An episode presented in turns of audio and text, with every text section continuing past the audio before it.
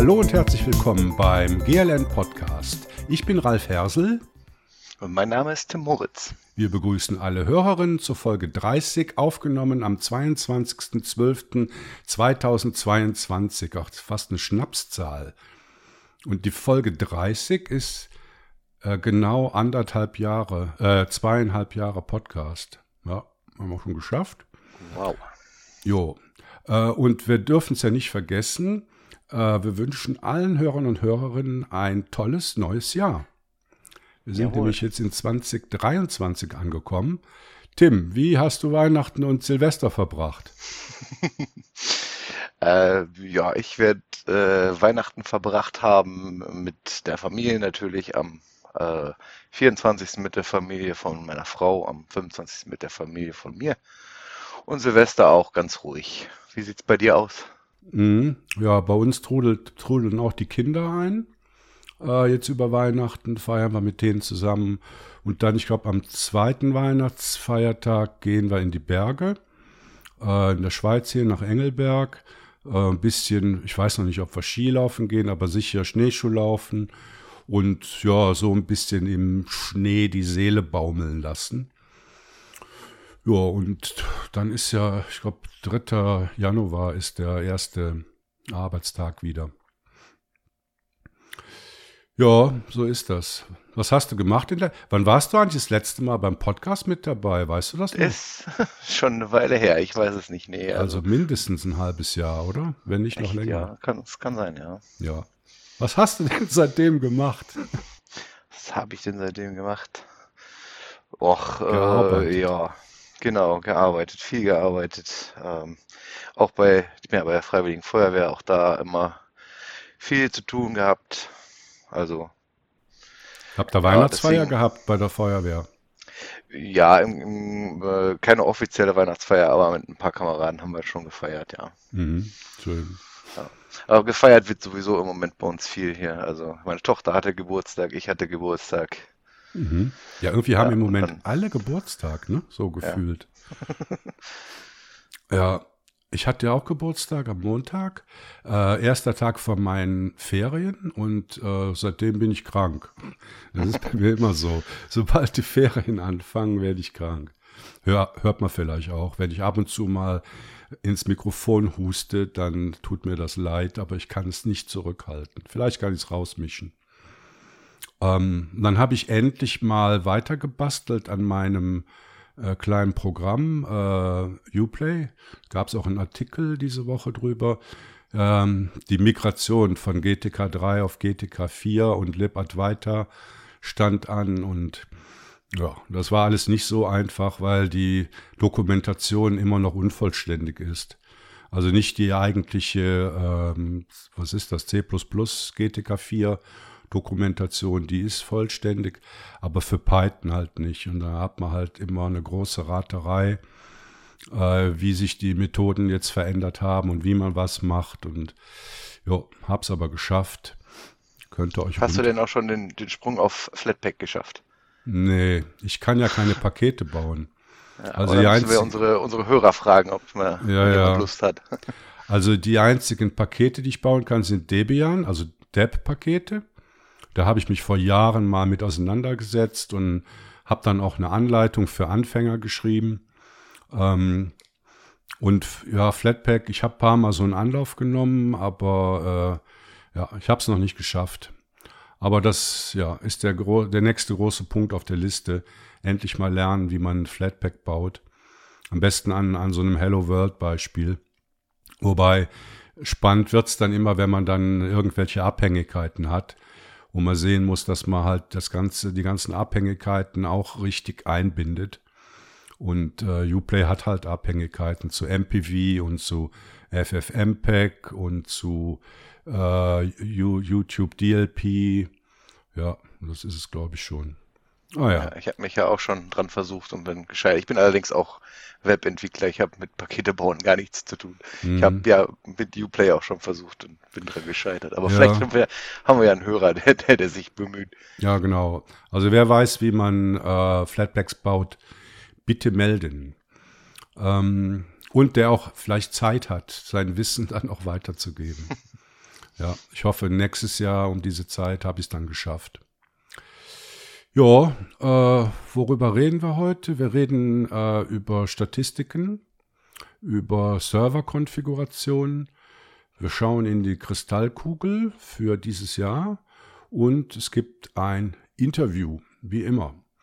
Aber bevor wir damit anfangen, kommen zuerst mal die Hausmitteilungen. Wir hatten ja Spendenaufruf, ich glaube den ganzen Dezember über oder auch schon etwas vorher. Ähm, herzlichen Dank an alle, die da gespendet haben, die auch diesem Aufruf gefolgt sind. Ich weiß jetzt aktuell nicht, ähm, wie viel das gebracht hat, aber ja, die Spenden tröpfeln so ein. Und dann haben wir ja auch neues, neue Merchandising-Artikel also man konnte jetzt Hoodies bestellen und äh, Porzellantassen sind es, glaube ich, zusätzlich zu den zwei verschiedenen T-Shirts, die es gibt. Äh, die sind auch bestellt worden. Da gab es allerdings bei einigen Bestellern gab's Probleme. Äh, da sind die Waren äh, stückweise oder nicht vollständig geliefert worden. Da ist Leo noch hinterher mit, mit Etsy und den Produzenten das da zu klären woran es denn gelegen hat. Ähm, ja, ich hoffe, dass diese Probleme nicht andauern. Ansonsten äh, werden wir so vielleicht äh, Merch-Produkte sogar einstellen. Weil es kann ja auch nicht sein, wenn, wenn sich dann die Hörer und Hörerinnen äh, da was oder die Leser, Leserinnen sich was bestellen und das funktioniert dann nicht. Ne? Dann sind alle gefrustet, wir haben noch mehr Arbeit und ah, das müssen wir mal gucken, jetzt im Januar, wie wir das weitermachen. Dann gab es einen Schreibwettbewerb im Dezember, My Love hieß der. Da ging es darum, über irgendwelche Projekte, Anwendungen, was auch immer, die einem besonders am Herzen liegen, zu schreiben. Haben auch einige Leute gemacht. Ähm, ich kann es jetzt natürlich noch nicht beurteilen, wie viele äh, das bis Ende Dezember sein werden. Aktuell haben wir vier oder fünf Beiträge dazu. Auch dafür äh, vielen Dank. Und äh, ja, falls ihr noch eine Liebe habt, über die ihr schreiben wollt, nee, Quatsch, wenn ich jetzt aufrufe, ist ja viel zu spät. Also ist ja alles schon gelaufen. Und wir werden dann, ich denke, in der ersten Januarwoche, also jetzt, äh, wenn ihr das hört, werden wir dann auch die Gewinnerin oder den Gewinner ähm, auswürfeln. Ja, wir würfeln es immer aus. Und dann gibt es halt einen fast einen Meter großen Plüschduchs zu gewinnen. Ja, vielleicht kommt ja noch einiges rein, wenn jetzt die, die Ferienzeit beginnt. Genau. Haben die Leute Zeit. Ja, so ist das. Ähm, dann hatten wir im November oder auch schon früher eine Artikelserie zu Fediverse-Diensten begonnen. Da sind auch, ich glaube, sieben, acht, neun verschiedene zusammengekommen. Und Anfang Dezember kam der letzte äh, Artikel zu dem Thema rein, und zwar über Funk Whale. Das ist dieser Fediverse-Service, wo man äh, Musik hochladen kann, Leuten im, im Musiksektor folgen kann. Auch dafür vielen Dank. Ja, dann haben wir heute aber zwei Köpfe und drei Themen, ne? Mal was anderes. Genau, zwei Köpfe und drei Themen haben wir. Genau. Stimmt, habe ich ganz vergessen, sage ich sonst immer. Ähm, genau bei den Themen, also ich hab, äh, fange an mit einem Statistikthema und äh, zwar geht es um Zahlen aus dem Fediverse, schon wieder Fediverse. Aber zumindest habe ich noch kein einziges Mal in der Folge ChatGPT gesagt. Und, und die Folge wird auch vollkommen ohne künstliche Intelligenz produziert. Also, Zahlen aus dem Fediverse. Da gibt es zwei Quellen, die recht gut sind. Findet ihr in Show Notes die Links. Die eine äh, Quelle heißt thefederation.info und die andere heißt fediverse.observer. Da findet man äh, eigentlich über sämtliche Fediverse-Dienste, über die User, über die Zahl der Instanzen, die geografische Verteilung, findet man äh, recht nett aufgemacht. Äh, viele Informationen. Und das habe ich mir heute mal angeguckt. Und es ist so, dass es äh, per heute, also 22. Dezember, äh, 20.000 Instanzen gibt.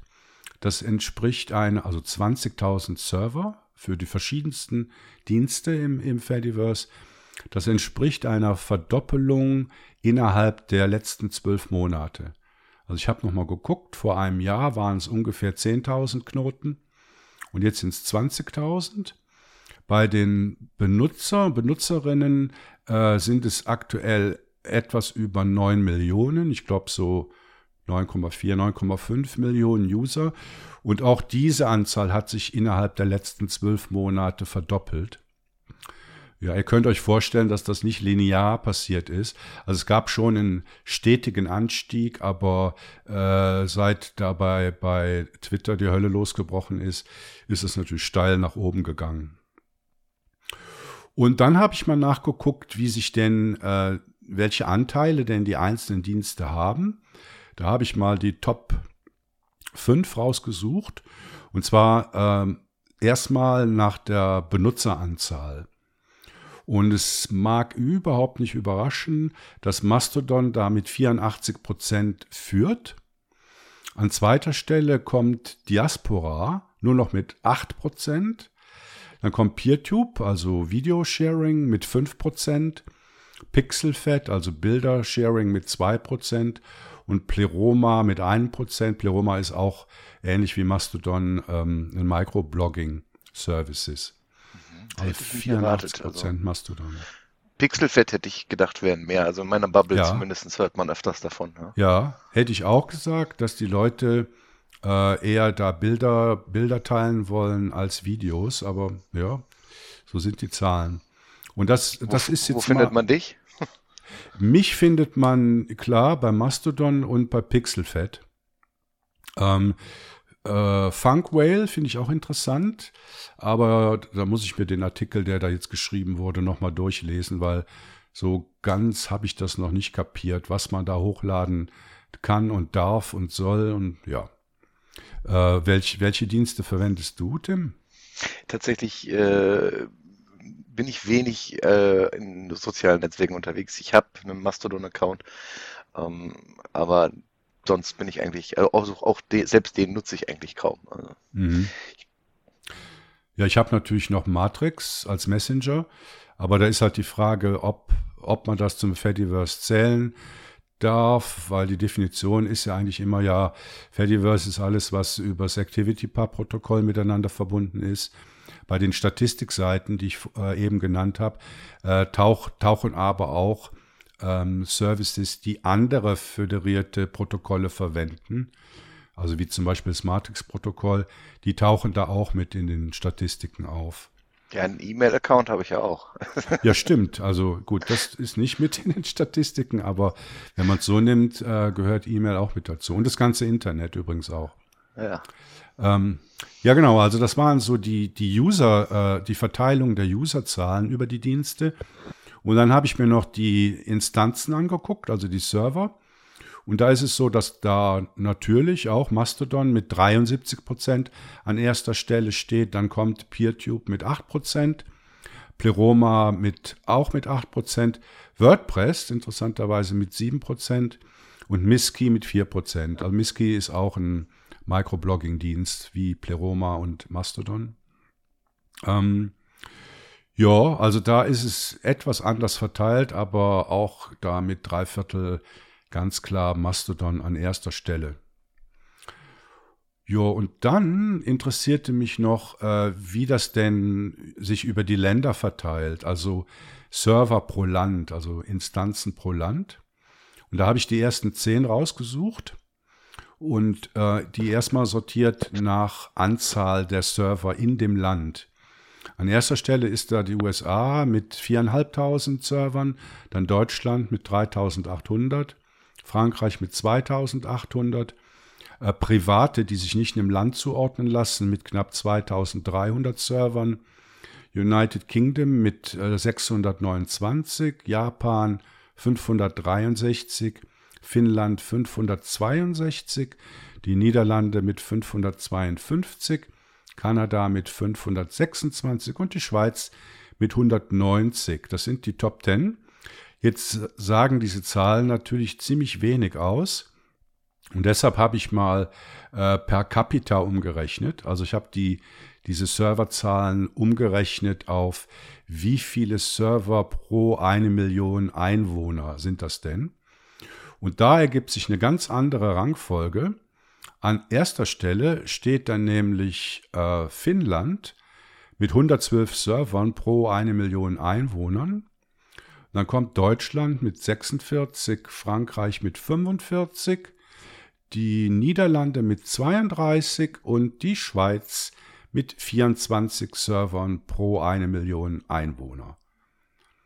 Und ich glaube, das gibt eine bessere Verteilung äh, wieder. Es gibt auch so äh, bei diesen Statistikdiensten so Landkarten. Kann man sich dann auf so einer Weltkarte angucken, wie sich denn äh, die Serverdichte äh, geografisch verteilt. Und äh, da, es war am Anfang stärker ausgeprägt, dass das sehr in Europa konzentriert war, diese Serverdichte. Äh, mittlerweile kann man aber sagen, dass es sich ähm, über die, wie sagt man, westliche Welt äh, ziemlich gleichmäßig verteilt. Also in USA findet man viel, äh, dann Japan, Australien, äh, die Regionen. Ja, also ja, recht, recht gleich, gleichmäßig mittlerweile. Ja, also ich dachte, das wäre vielleicht mal ganz interessant, da mal zu wissen, wie sich so diese Werte entwickelt haben. Ähm, also du, Tim, du hast vorhin gesagt, du wärst jetzt gar nicht so ein Social-Media-User. Bin ich eigentlich auch nicht. Ähm, Mastodon benutze ich halt viel fürs Schreiben. Also wenn ich Artikel schreibe, dann gibt's halt hauptsächlich zwei Quellen. Die, die größte Quelle ist halt ein RSS-Feed über äh, paar hundert abonnierte äh, Webpages und Blogs und so. Und die andere Quelle ist tatsächlich, ähm, was man in Mastodon unter bestimmten Hashtags so findet. Aber selbst, selbst äh, poste ich, tröte ich da auch ziemlich wenig. Ja, hat dich, überrascht dich das, diese, diese Verteilung über die Länder? Man sieht immer noch deutlich die, den, den Fokus in Europa, denke ich, ne? Also, ja, Deutschland, äh, Frankreich, also, ja. ja. ja Finnland ist schon, schon eine Ansage, ne? Mit, mit 112 ja. pro. Ja, also die, die ja. stechen da mit äh, dem dreifachen Wert fast äh, ganz klar raus. Also dreimal so viele Server wie in Deutschland und Frankreich. Aber stimmt, wo, jetzt wo du sagst, diese Top 5, also Finnland, Deutschland, Frankreich, Niederlande, Schweiz, ist alles ähm, Europa, ja. Mhm. Ja. Und ja, die du jetzt, du hattest ja, glaube ich, auch gar nicht jetzt alle aufgelistet mit USA und Kanada, die sind ja schon recht weit hinten jetzt, ne? Mit 13 und 14. Mhm. Jetzt glaube ich, gar nicht genannt. Und ja, das ist natürlich schon von, von 112 auf äh, in, in Finnland auf 13 in den USA ist das schon, ja. schon ein großer Unterschied. Ne? Also United Kingdom äh, wundert mich mit nur 9, also auch einem hm. ganz niedrigen Wert.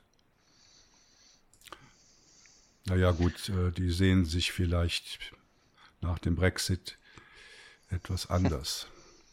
Machen, da, machen nicht äh, am Fediverse mit die Server pro Land beziehen sich jetzt auf die, äh, auf die, auf das gesamte Fediverse, ne? also auf die 20.000 mhm. Instanzen. Ne? Genau, mhm. genau, ja. Ja, also könnt ihr in den Shownotes nochmal, Shownotes nochmal nachschauen, wenn euch die Zahlen interessieren und wenn ihr bei diesen zwei angegebenen Quellen selber mal ein bisschen im Datenmeer rumstochern möchtet. Ja, äh, so viel zu den langweiligen Statistiken. Äh, und dann kommen wir jetzt auch gerade zum nächsten Thema.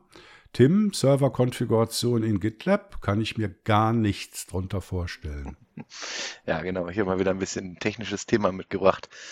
Ähm, Genau, und zwar, ähm, ja, Serverkonfiguration. Ich weiß nicht, was du so im Einsatz hast. Äh, ich rede mal so von, von einem Nginx, einem Apache, einem äh, HA-Proxy, einem Mail-Server, alles, was man so äh, an Server-Software hat, die so im Hintergrund läuft, sage ich mal, ne? die äh, konfiguriert werden möchte, einen, äh, mit virtuellen Hosts, mit äh, URLs, die geroutet werden sollen, Reverse Proxy und E-Mail-Accounts und User-Accounts und was es nicht alles gibt.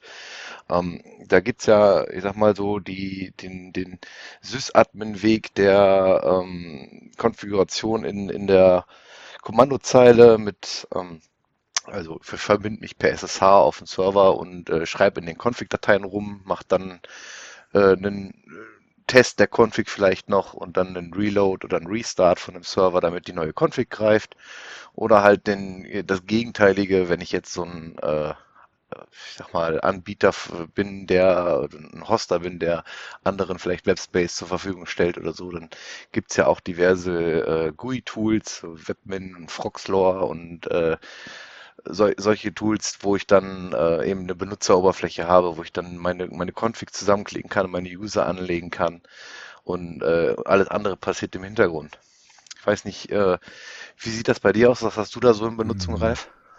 Ja, also hm, unterscheidest du da jetzt zwischen Firmen, also im Büro und privat oder ist das egal? Das ist eigentlich egal. Also.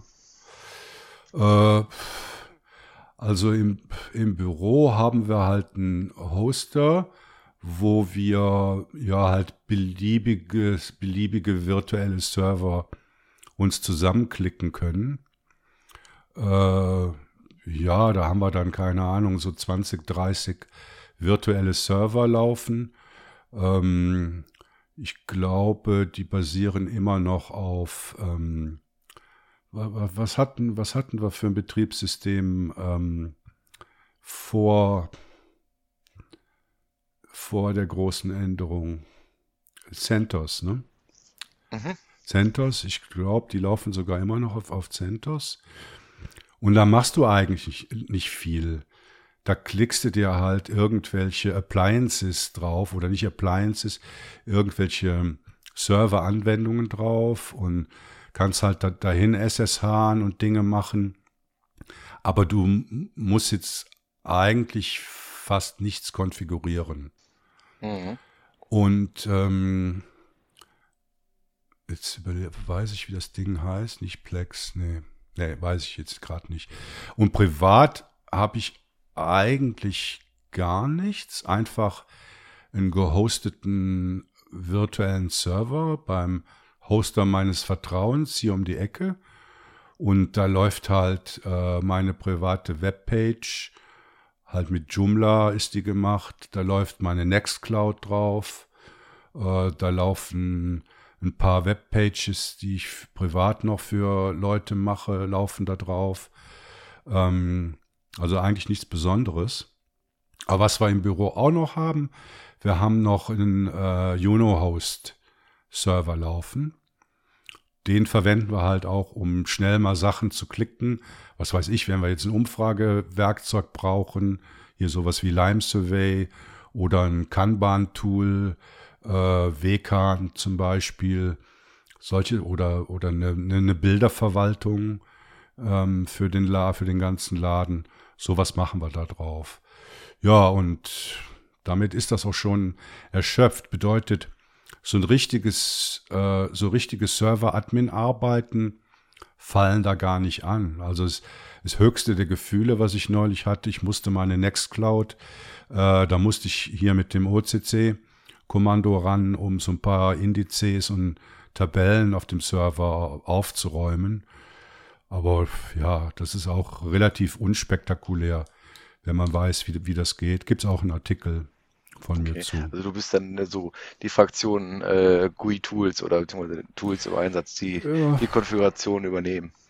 Mm, ja gut, also ich bin da recht leidenschaftslos. Ob es GUI-Tools gibt, äh, ja, kann man nehmen. Und wenn es die nicht gibt, mache ich es halt auf der Kommandozeile. Also das ist mir eigentlich gehupft wie gesprungen, oder? Okay. Ja. Wie, wie äh, handhabt ihr das bei äh, jetzt in der Firma oder ja, hauptsächlich in der Firma wahrscheinlich, ähm, wenn ihr irgendwelche Spezialanforderungen habt, die jetzt ein, äh, ein äh, Tool zum Zusammenklicken nicht abdecken kann? Ja, wir haben, also ich bin ja bei uns kein Admin. Ähm, es gibt aber Admins, die das für uns machen. Und von daher kann ich dir das gar nicht beantworten. Okay. Also ich habe neulich, äh, doch kenne ich, habe ich doch eine Geschichte. Wie heißt dieses Ding? Mat Matomo, oder? Dieses, dieses Website-Statistikteil. Ja, genau. Ja. Genau. Und dann kam dann äh, irgendwie unser Admin oder Developer und meinte, ja gut, das müsste man doch jetzt mal auf PHP 8.1 hochziehen. Und äh, dann hat er dann, also es ist, der, der ist bei einer externen Firma. Und dann hat er da ein Angebot gemacht und wollte da 1000 Franken für haben. Und dann habe ich nur mal laut gelacht und habe dann zu meinem Kollegen gemacht, blöd, äh, gesagt, Blödsinn, oder? Wir stellen das jetzt einfach um, PHP von 7.3 auf 8.1, habe ich schon x-mal bei x anderen Applikationen gemacht, läuft. Ja, nix lief, ne? Danach war die Konfiguration zerschossen von dem Atomo und da musste er dann doch, doch ran und flicken. Ja, so ist das bei uns. Ja, okay. Ja, also wie gesagt, ne, ich, ich unterscheide da jetzt erstmal so zwischen den, den Leuten, die da auf der Kommandozeile rumhacken und äh, denen, die äh, eben solche äh, Tools benutzen, um, um eine Konfig die dann für einen die Konfiguration übernehmen. Ne? Zum Beispiel jetzt sag ich mal einen, einen Mail-Account anlegen. Ne? Das kann ich ja sowohl über eine Konfigurationsdatei machen, als auch jetzt über zig verschiedene Tools wahrscheinlich. Ne? Hm. Ja, und dann äh, möchte ich jetzt mal den, den dritten Weg beschreiben, den ich, äh, den ich da sehe oder den ich auch in, in Benutzung habe. Und äh, das wäre eben mit GitLab.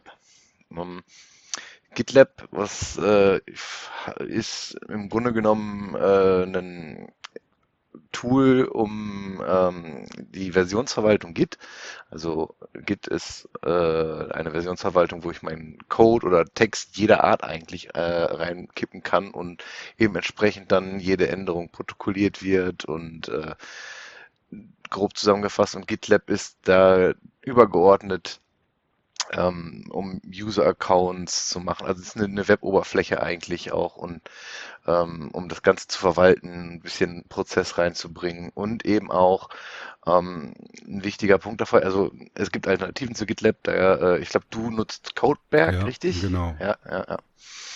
Genau, Codeberg und äh, GitHub ist mit Sicherheit Leuten ein Begriff. Und ähm, in GitLab gibt es eben auch diesen Bereich der äh, CI/CD, also Continuous Integration, Continuous Development, ähm, der ein eigentlich so die die, die Deployment-Arbeit abnehmen soll. Ne? Das heißt, ähm, ich äh, gibt irgendwie neuen Code und er, er stellt mir daraus dann entsprechend das äh, das Image für Docker oder das äh, Paket, das Flatpak, wenn denn du da mal so weit bist mit deinem äh, mit deiner Flatpak-Konfiguration, dann kannst du das auch automatisieren vielleicht, eben mit solchen äh, Runnern, die heißen die in, in GitLab, die dann im Grunde genommen diese Arbeit übernehmen, die in GitLab, wie das in GitLab konfiguriert wird, da hast du so eine, so eine YAML-Datei, wo du sagst, die und die Schritte sollen ausgeführt werden, wenn unter den und den Umständen, also neuer Code in diesem Branch oder ähm, es gibt einen, einen äh,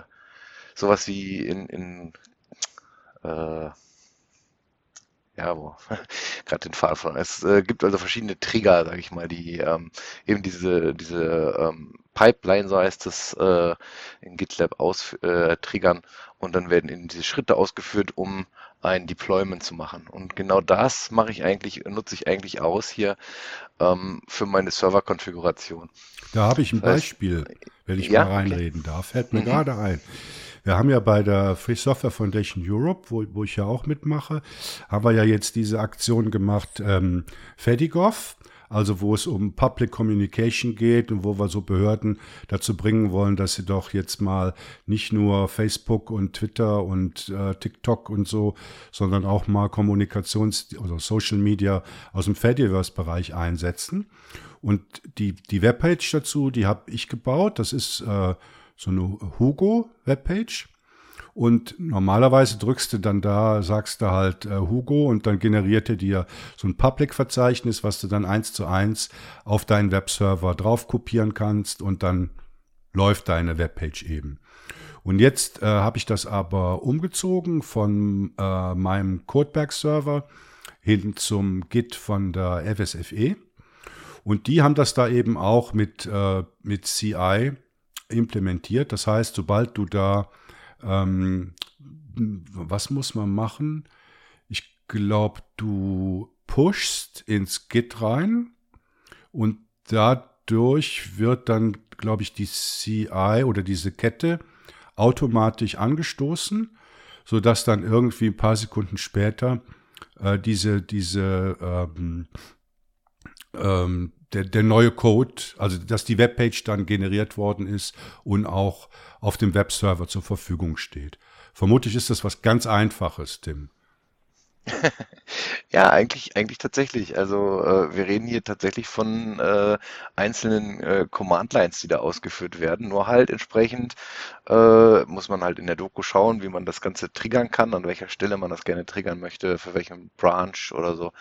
Und ähm, Genau, das nutze ich eigentlich hier, um, äh, also man kann diese Runner einrichten auf beliebigen Servern. Da gibt es verschiedene Laufarten, also die können als Container laufen oder eben direkt auf der Shell. Und ähm, wenn man das auf der, direkt auf der Shell macht, dann habe ich eben entsprechende Nutzerrechte, so wie ich das eingerichtet habe, diesen Runner. Und das nutze ich dann, um meine Config, die ich dann in meinem GitLab, äh, also ich habe jetzt zum Beispiel meinen HA-Proxy, wo ich ähm, als, den ich als Reverse Proxy einrichte, wo ich ganz viele verschiedene Domains entsprechend auf andere Server route.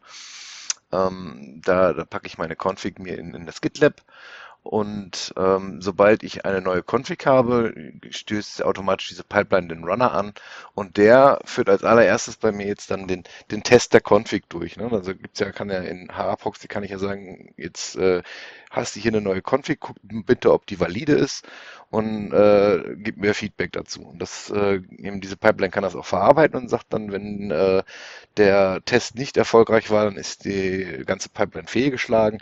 Und wenn der Test erfolgreich war, dann kann der nächste Schritt ausgeführt werden.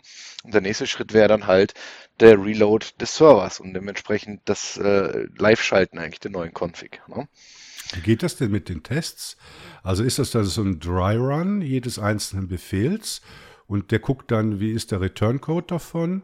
Oder wie? Genau, ja, also ein Dry Run, also die, wenn dein äh, der Server, den du konfigurieren willst, irgendeinen äh, Tool, Befehl, äh, whatever hat, der ähm, die Config testen kann, dann kannst du den so ausführen und dann guckt er den Return Code. Also das ist jetzt kein GitLab Feature, sondern tatsächlich dann von dem einzelnen Server das äh, Testen. Ja? Mhm. Also du hast, äh, ich glaube, bei Nginx ist es zum Beispiel, ich, Nginx-T, um die Config erstmal zu testen, bevor man irgendwas ändert. Äh, ich kenne jetzt allerdings auch nicht alle auswendig, aber die, äh, also viele, viele Server-Software hat entsprechenden äh, Command, um die Config, die Validität der Config zu prüfen. Und genau, dann anhand des Return Codes kann GitLab dann auswerten, ob das erfolgreich war oder nicht. Und dann habe ich bei mir, habe ich das jetzt so zum Beispiel konfiguriert, dass äh, die, die Tests laufen immer vollautomatisch, sobald ich irgendwelche Änderungen an meiner Config äh, pushe, auch wieder in den Skit. Und äh, das Ausrollen auf den, also das Live-Schalten, den Reload des Servers, das passiert per Klick auch. Es ist zwar in der Pipeline konfiguriert, aber ich habe da eben als Trigger gesagt, ich möchte gerne äh, einen Button-Klick, also Manual Auslöser haben. Und äh, deswegen poppt mir das dann in meiner GitLab-Web-Oberfläche auf, dass der Test erfolgreich war und ich möchte jetzt bitte hier den Button drücken und wenn ich das mache, dann ist eben entsprechend die Konfiguration live. Ja. Ähm, das hat gewisse Vorteile gegenüber den beiden Möglichkeiten, die wir gerade besprochen haben. Das einmal ist natürlich, ich habe die ganze Config in der äh, in Git drinne, also es ist versioniert, jede Änderung ist irgendwie dokumentiert. Ich muss Nachrichten für jeden für jede Änderung, also einen Commit-Message für jede Änderung schreiben. Ich habe meine Berechtigung aus GitLab, die ich da nutzen kann, um wer die Server-Konfiguration überhaupt bearbeiten darf. Ähm, ich habe einen Online-Editor in GitLab, also der gibt es, glaube in der GitLab gibt es aktuell, glaube ich, zwei verschiedene, einen, einen so einen einfachen und eine tatsächliche Online-IDE. Die Online-IDE nutze ich jetzt nicht, aber ich habe halt einen Editor mit Syntax-Highlighting und so weiter, alles im, im Browser. Ne?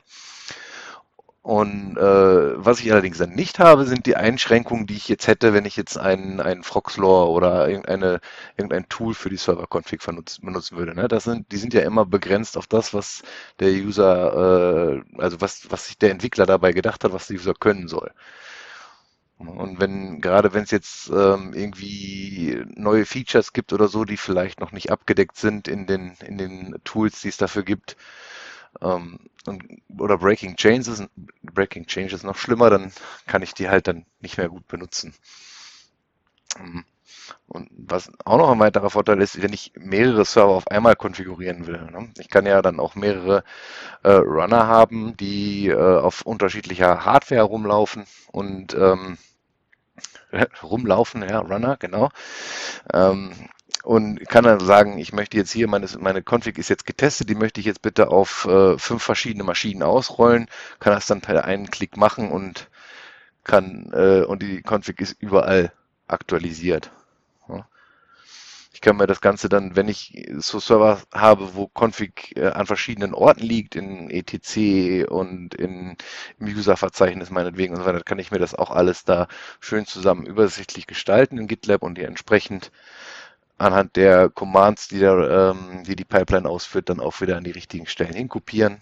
Und ähm, ja, das ist so ein, so ein Weg, den man auch gehen kann. Ne? Mhm. Ne? Und die Übersichtlichkeit, die ist jetzt dadurch gegeben, dass du alles an einer Stelle hast oder ist das tatsächlich irgendwie eine, grafisch, eine grafische Übersicht über die Schritte, die da passieren? Mm, sowohl als auch, also was die Konfiguration selbst angeht, also den Code nenne ich es mal, das ist ja kein Code, aber es ist Konfiguration nach Tool, ähm, hast du einmal klar dann an einer Stelle und entsprechend ähm, ja, genau, hast, hast, hast, hast an einer zentralen Stelle und nicht auf fünf Servern, wo du dann jedes Mal die Konfiguration manuell äh, händisch ändern musst. Und das andere ist natürlich die Übersichtlichkeit anhand der, der Pipeline, je nachdem wie viele Schritte, also bei, bei einer Serverkonfiguration, bei mir sind es jetzt wie gesagt zwei, einmal der, der Test und einmal das, das Live-Schalten da mag sein, dass es da vielleicht noch, noch mehr Sachen gibt, die dazu kommen. Vielleicht braucht der eine noch irgendwie zwischendurch eine Änderung in der Datenbank oder so oder äh, whatever. Dann wird es natürlich dadurch auch übersichtlich. Also die, die Übersichtlichkeit in, in, in, der, in, der, in dem GitLab selbst, in der Pipeline ist, ich habe einen schönen grünen Haken, der groß angezeigt wird, dass meine, mein Test erfolgreich war oder meine Pipeline erfolgreich durchgelaufen ist und habe auch einen roten, äh, rotes X, wenn es nicht so war und hab, bekomme entsprechend auch bei fehlgeschlagenen Tests ebenfalls Mail-Benachrichtigungen, auch wenn jemand, jemand anders, muss ja nicht unbedingt einer sein, der an dieser Serverkonfiguration arbeitet, können ja auch verschiedene Leute sein und dann wird entsprechend benachrichtigt, wenn irgendwas fehlgeschlagen ist oder so, was man halt mhm. sonst nicht hätte. Ist denn so ein Runner, ist das jetzt eine komplette Befehlskette oder ist das ein Schritt in einer Befehlskette? Der Runner ist eigentlich das äh, derjenige, also das Teil dieser ganzen Geschichte, der die Befehle ausführt. Also so. der, der, die Software, die äh, auf deinem Zielserver läuft eigentlich, mhm. wo du die Config ausrollen willst, ja. Und ist das jetzt eine Spezialität von GitLab oder gibt es das bei allen äh, Git-basierten Plattformen? Ich würde sagen, bei allen, die äh, Continuous Integration oder Continuous Deployment, also generell diese ähm, äh, ja, gibt es einen Überbegriff dafür, die äh, Automatisierung, sage ich mal, umsetzen können. Also ich könnte mir auch vorstellen, dass zum Beispiel mit Ansible, da haben wir auch schon mal im Podcast drüber zu, äh, gesprochen, aus äh, umzusetzen. In GitLab habe ich halt dann entsprechend die, die Oberfläche dafür und eben den, den Background des Git. Ne? Also in Ansible habe ich dann, müsste ich mir das Git noch dazu packen. Ähm, aber grundsätzlich ist das unabhängig davon. Es ist einfach nur im, im GitLab habe ich es jetzt umgesetzt. Da, äh, in Codeberg weiß ich nicht, ob die äh, Continuous Integration, Continuous Deployment haben. Ich weiß bei GitHub, dass es sowas gibt. Ich weiß jetzt, komme gerade nicht auf den Namen, aber das weiß ich. Ach so, das Codeberg heißt dann, bei GitLab heißt das Tool Runner und bei anderen könnte das dann auch wieder anders heißen. Genau, kann auch äh, sein, dass es, dass diese Befehle einfach von irgendwelcher, äh, von irgendwelchen Cloud-Computern ausgeführt werden dann. Ne? Also mhm. der Runner ist im, im Grunde genommen kann ist irgendeine Gegenstelle, die diese Befehle der Pipeline entgegennimmt und ausführt. Mhm. Und benutzt du das jetzt im beruflichen oder im privaten Umfeld? Das benutze ich im beruflichen Umfeld, ja. Okay. Also das heißt, privat hast du da jetzt auch keine Notwendigkeit für. Nein, privat, äh, servertechnisch habe ich privat nur meinen mein Raspberry Pi auf dem Dachboden, der mein Smart Home steuert. da brauche ich das nicht, nein.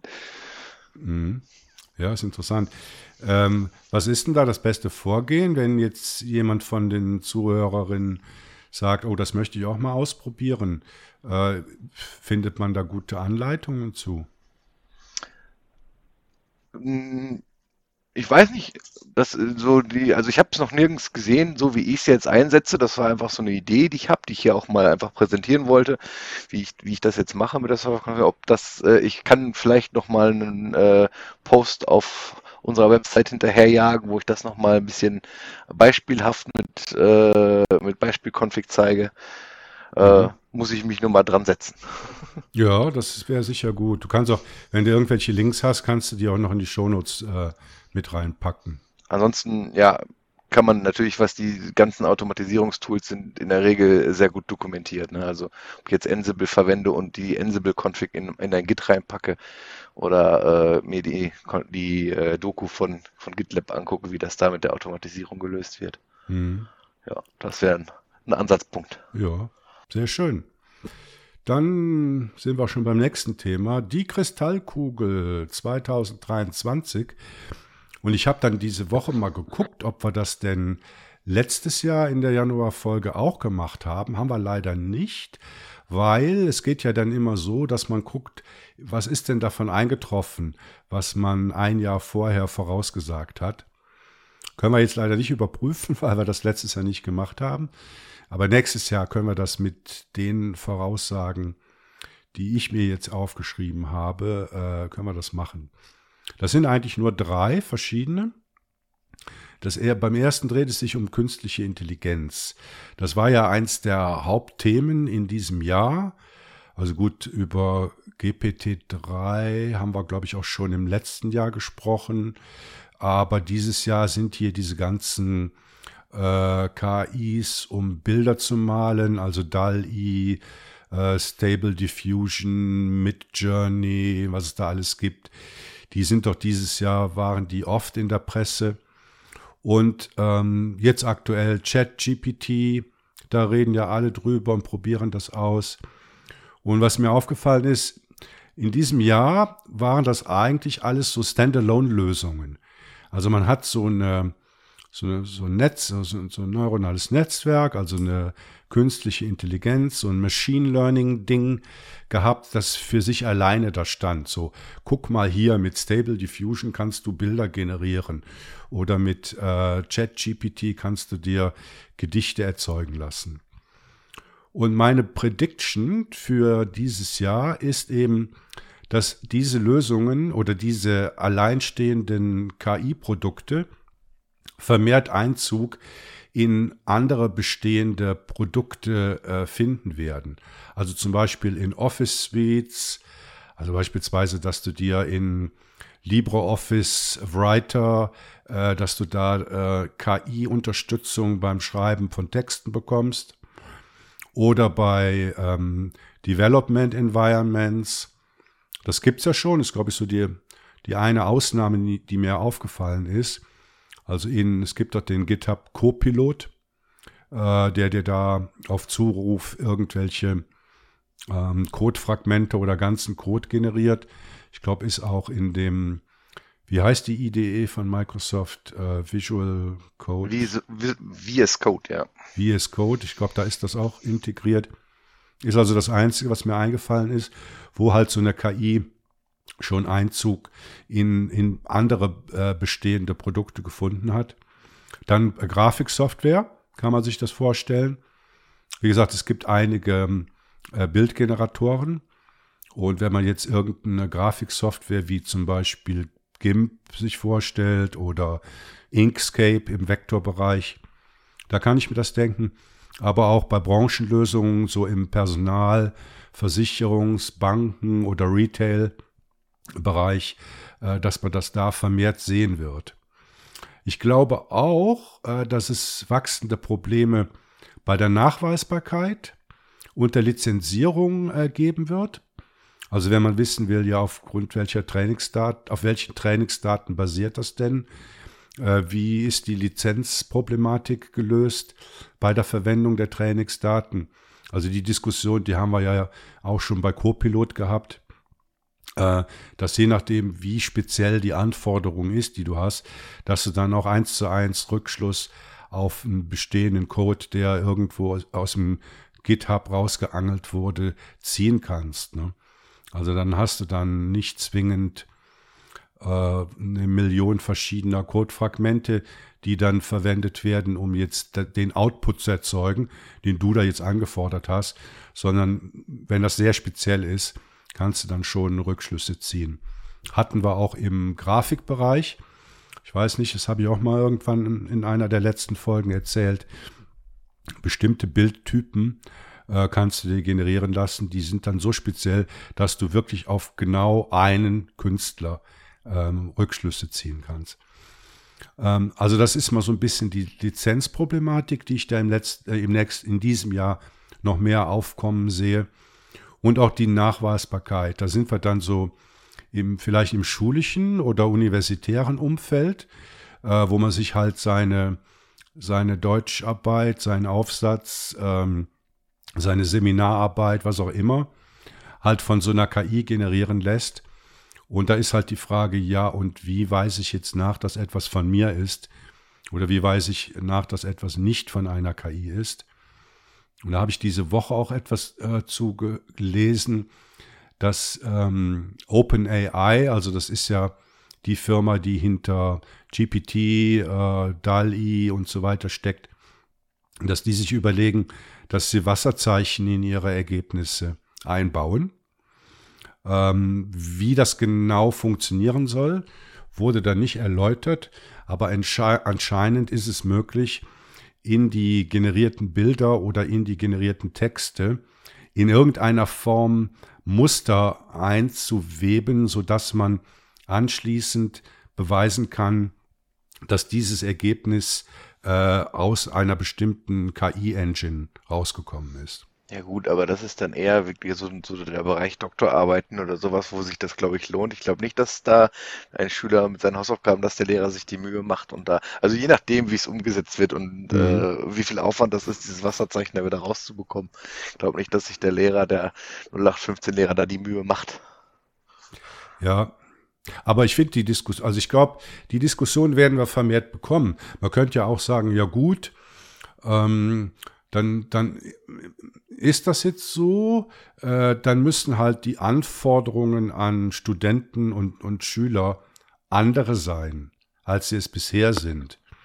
Beispiel, wenn du ans technische Zeichnen denkst, ich weiß nicht, ob du das in der Schule mal gehabt hast, hier so mit Reißbrett und Lineal und ähm, Tuschefüller und all sowas. Das ist ja auch ein Berufszweig, den es so nicht mehr gibt. Ja, kein Mensch äh, zeichnet mehr am, am äh, drei Quadratmeter großen äh, Reißbrett irgendwelche technischen Zeichnungen.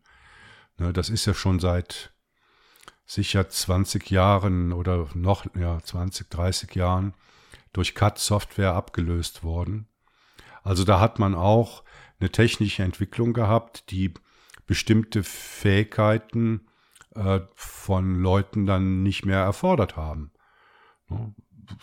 Weil du hattest jetzt halt äh, CAD-Systeme, mit denen du das schneller, einfacher und, und präziser machen äh, konntest. Und vielleicht sehen wir sowas ja auch im, im, im, im Lernumfeld, also im schulischen Umfeld, äh, dass es dann vielleicht nicht mehr heißt, ja, schreib einen Aufsatz über den 30-jährigen Krieg, weil das kann äh, die KI sowieso besser als du, sondern dass es dann heißt, äh, analysiere diesen bereits bestehenden Text auf bestimmte Merkmale. Irgendwie so. Ja, wobei auch das wiederum ja. der KI. Aber ich glaube, du hast da mit Leo schon ausführlich im Podcast drüber gesprochen, ne? Ja, ja, genau. Aber ja. jetzt meine Vorhersage. Äh, also meine Vorhersage, also das soll ja immer messbar sein. Also wenn wir dann nächstes Jahr an dieser Stelle hier sitzen, dann soll man ja sagen können, ja, ist das jetzt eingetreten oder ist das nicht eingetreten? Und die Messbarkeit von solchen Vorhersagen, die ist halt immer ein bisschen schwierig. Gerade jetzt auch bei dem Punkt.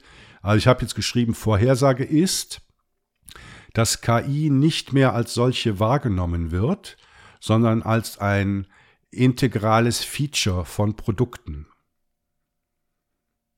Soll heißen, wenn du dein GIMP nimmst, dann ist es klar, dass du in GIMP auf den Knopf äh, äh, generiere mir das Bild von einem Hund klicken kannst. Ne? Also, dass du jetzt nicht mehr sagst, aha, jetzt muss ich DAL-I oder Stable Diffusion anwerfen, sondern du sagst einfach in GIMP oder in Inkscape, mal mir dieses und jenes. Ne? Das meine ich damit, dass es von einer eigen, einem eigenständigen Produkt zu einem Feature von einem Produkt übergeht. Und äh, meine Vorhersage würde zutreffen, wenn ich das dann anhand von äh, einer Handvoll Produkten nachweisen kann, dass es so ist. Eine Handvoll Produkte. Okay. Ja, ich kann mich auch festlegen auf fünf Produkte. Ja. Schreibe ich noch rein. Wie, wie, wie, äh, kannst du dir das vorstellen? Oder würdest du sagen, nee, nee, nee, das bleibt weiterhin auf so einem Proof of Concept Level? Äh, da poppen vielleicht noch mehr Stable Diffusions und Dull Ease auf. Aber das wird man immer noch so als äh, spezielle KI-Lösung sehen und nicht als Allgemeingut in normalen Produkten. Wie, was meinst du? Ja, ich glaube tatsächlich, also die, die Probleme, die du jetzt auch schon angesprochen hast mit Lizenzen und äh, was es, es, es steckt noch in den Kinderschuhen. Ich glaube, deswegen wird das noch nicht in so für jedermann in, in Produktion gehen. Also ja, also ich glaube, dass tatsächlich das nächstes Jahr eher die Probleme, die damit in Verbindung sind, mehr in den Vordergrund noch weiter rücken. Mhm. Also ja. dass da, äh, ja, tatsächlich, das kommt wahrscheinlich dann mehr in, in die Medien auch, auch mehr in die, äh, ich sag mal, aus, außerhalb unserer Bubble hier, ähm, dass da, äh, was damit alles für, für Probleme auftreten, auch jetzt im, im schulischen Sektor oder in Lizenzen oder so, dass das mehr in den Vordergrund tritt und dass das äh, deswegen die äh, Hersteller eher vorsichtig sind, sowas in ihre Produkte einzubauen. Mhm. Okay, gut. Ähm, dann meine nächste Vorhersage betrifft das Thema Social Media. Das ist eigentlich ziemlich einfach erklärt. Also ich behaupte, dass wir, dass wir eine Verschiebung von zentralen zu dezentralen Systemen, also im Fediverse, vermehrt sehen werden in diesem Jahr.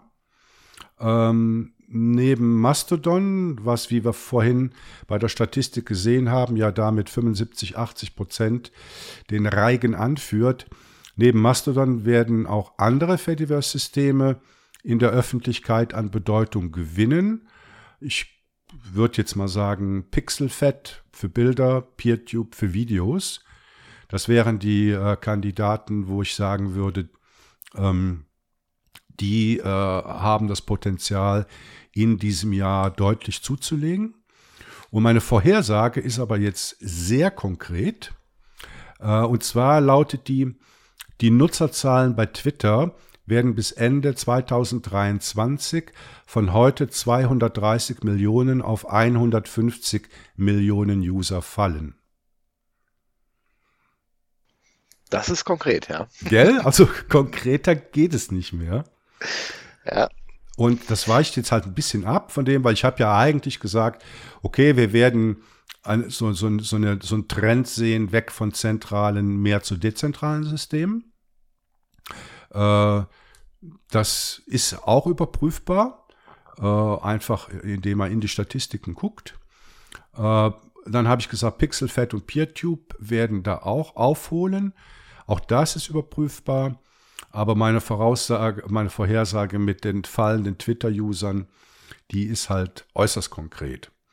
Ähm, wie ist, wie, wie siehst du das tendenziell, Tim? Äh, bei Twitter, ja, okay, also ich, ich äh, fangen mal mit Twitter an.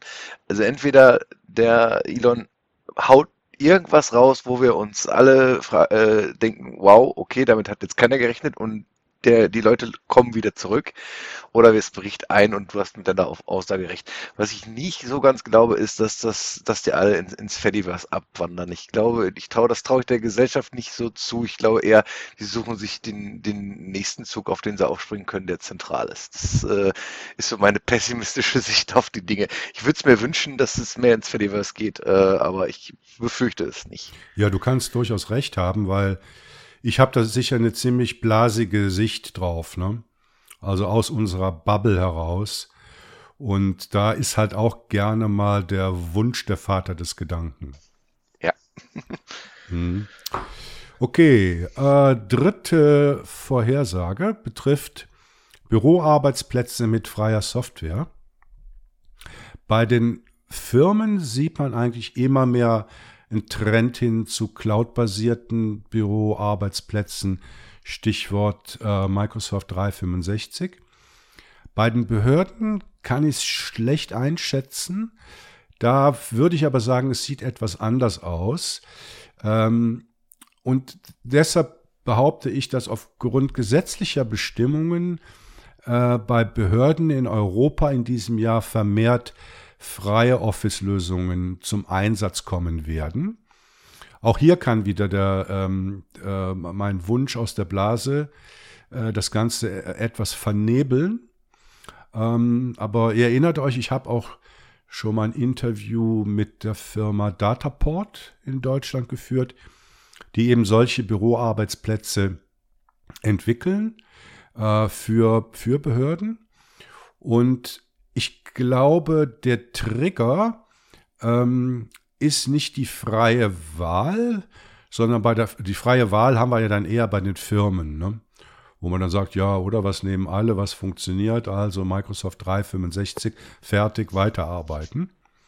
Aber bei Behörden, glaube ich, gibt es eine größere Sensibilität auf gesetzliche Bestimmungen, die sich dann aufgrund der Daten, die in Behörden verarbeitet werden, dass die vielleicht strikter ausfallen als bei Firmen und dass es deshalb da mehr so ein Push hin zu freien Office-Lösungen geben wird.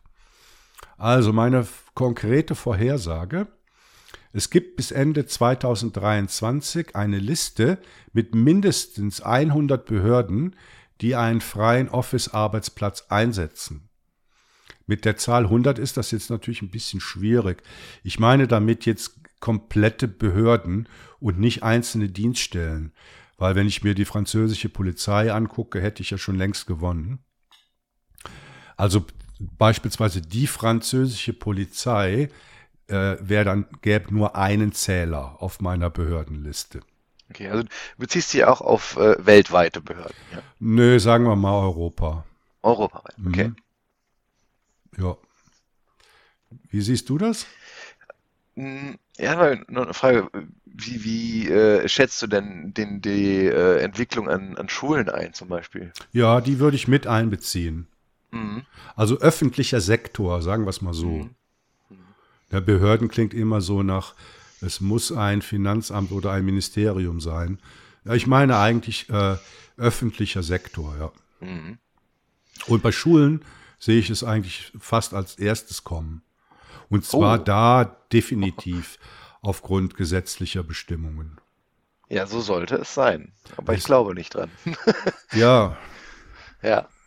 Ich weiß nicht. Äh, also ähm, es gibt nicht um, äh, umsonst schon, schon, schon jahrelang Initiativen, die, die das Ganze vorantreiben und wo es geht nicht richtig voran. Deswegen glaube ich tatsächlich auch im nächsten Jahr, äh, es, wird, es wird vorangehen, aber es ist ein sehr schleichender Prozess. Das wird, also auf die 100 kommen wir nicht, glaube ich nicht.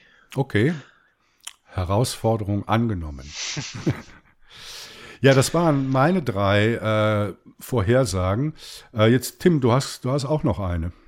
Ja, äh, haben allerdings, äh, muss ich mir noch gleich eine konkrete Aussage überlegen.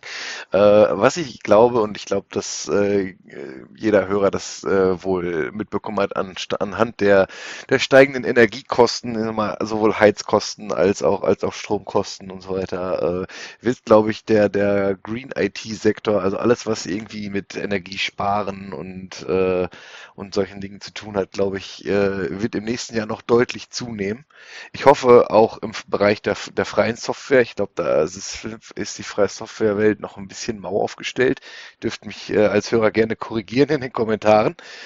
Ähm, das hoffe ich, dass da äh, noch ganz viel passiert und wir dann auch in, in der freien äh, Softwarewelt, jetzt gerade zum Beispiel im, im Smart Home Bereich, da lässt sich durch, durch äh, intelligente Lösungen, glaube ich, sehr viel Energie sparen auch noch. Und da sind wir, glaube ich, echt recht äh, recht mau aufgestellt in der freien Software. Da hoffe ich, dass noch was kommt. Und ich glaube, dass ähm, ja, dass da äh, gerade durch die Preise, dass da jetzt richtig Schwung reinkommt. Wobei sich das natürlich so ein bisschen wiederum widerspricht mit dem Ressourcenmangel oder beziehungsweise mit der Lieferbarkeit und so weiter. Das muss sich auch im nächsten Jahr ändern, sonst kommen wir da nicht wirklich weiter. Sonst, äh, also ist ja immer noch äh, relativ, relativ schlecht im Moment. Ähm, und ja, klar, auch die Herstellung kostet wieder Energie, die wiederum teuer ist und so weiter. Da, deshalb wird es jetzt nicht von jetzt auf gleich gehen, aber ich glaube, im Laufe des nächsten Jahres wird da noch, noch viel kommen und hoffe, dass das so sein wird. Jetzt muss ich irgendeine konkrete Zahl sagen. Hast ich wollte erst mal was fragen, Tim. Ach so, was, was fragen, okay. Ja. Glaubst du denn, also du redest ja jetzt über IT-Hardware, ne? Mhm, ja. Glaubst du denn, dass IT-Hardware jetzt mal abgesehen von irgendwelchen äh, Krypto-Mining-Farmen, überhaupt als relevanter Energieverbraucher in der Öffentlichkeit angesehen wird? In der Öffentlichkeit. Ja, weißt du, wenn du jetzt irgendjemanden fragst, dann sagen die Leute, ja, mach doch das Licht aus, dreh doch die Heizung runter und äh, äh, mach einen Deckel auf den Topf, wenn du kochst. Ja? Also das werden die Leute vielleicht sagen. Oder stell deinen Fernseher nicht auf Standby, sondern mach ihn aus. So. Mhm. Also das sind vielleicht die Dinge, die den Leuten am ehesten einfallen oder die ihnen auch am häufigsten gesagt werden. Und Aber, IT ist eher Werkzeug, ne? Ja, das, also ja. Mhm. mach doch mal den Raspi aus, habe ich jetzt noch nicht gehört. Ja, das ist glaube ich auch, ja. Nein, äh, da, da, da, das glaube ich tatsächlich, da hast du glaube ich recht. Ähm, ich rede auch mehr um äh, von dem Bereich, der uns unterstützt, um andere Hardware oder andere Energiequellen zu äh, verbessern. Also sowas wie die äh, smarten Stromzähler und äh, wie gesagt die, die Lichtsteuerung über, über Smart Home und so weiter. Aber die, die IT-Hardware selbst, da, äh, ja klar, die äh, Prozessoren und was nicht alles an Energieverbrauchern in so, so einem PC oder äh, Rechner grundsätzlich drinsteckt, die werden auch immer energieeffizienter, aber ich glaube, das ist, äh, da ist, das, das, das ist auch ein, auch wieder ein schleichender Prozess. Der, der läuft ja auch schon lange. Da sind äh, die Hersteller ja auch hinterher, dass ihr Akkus länger halten und so weiter.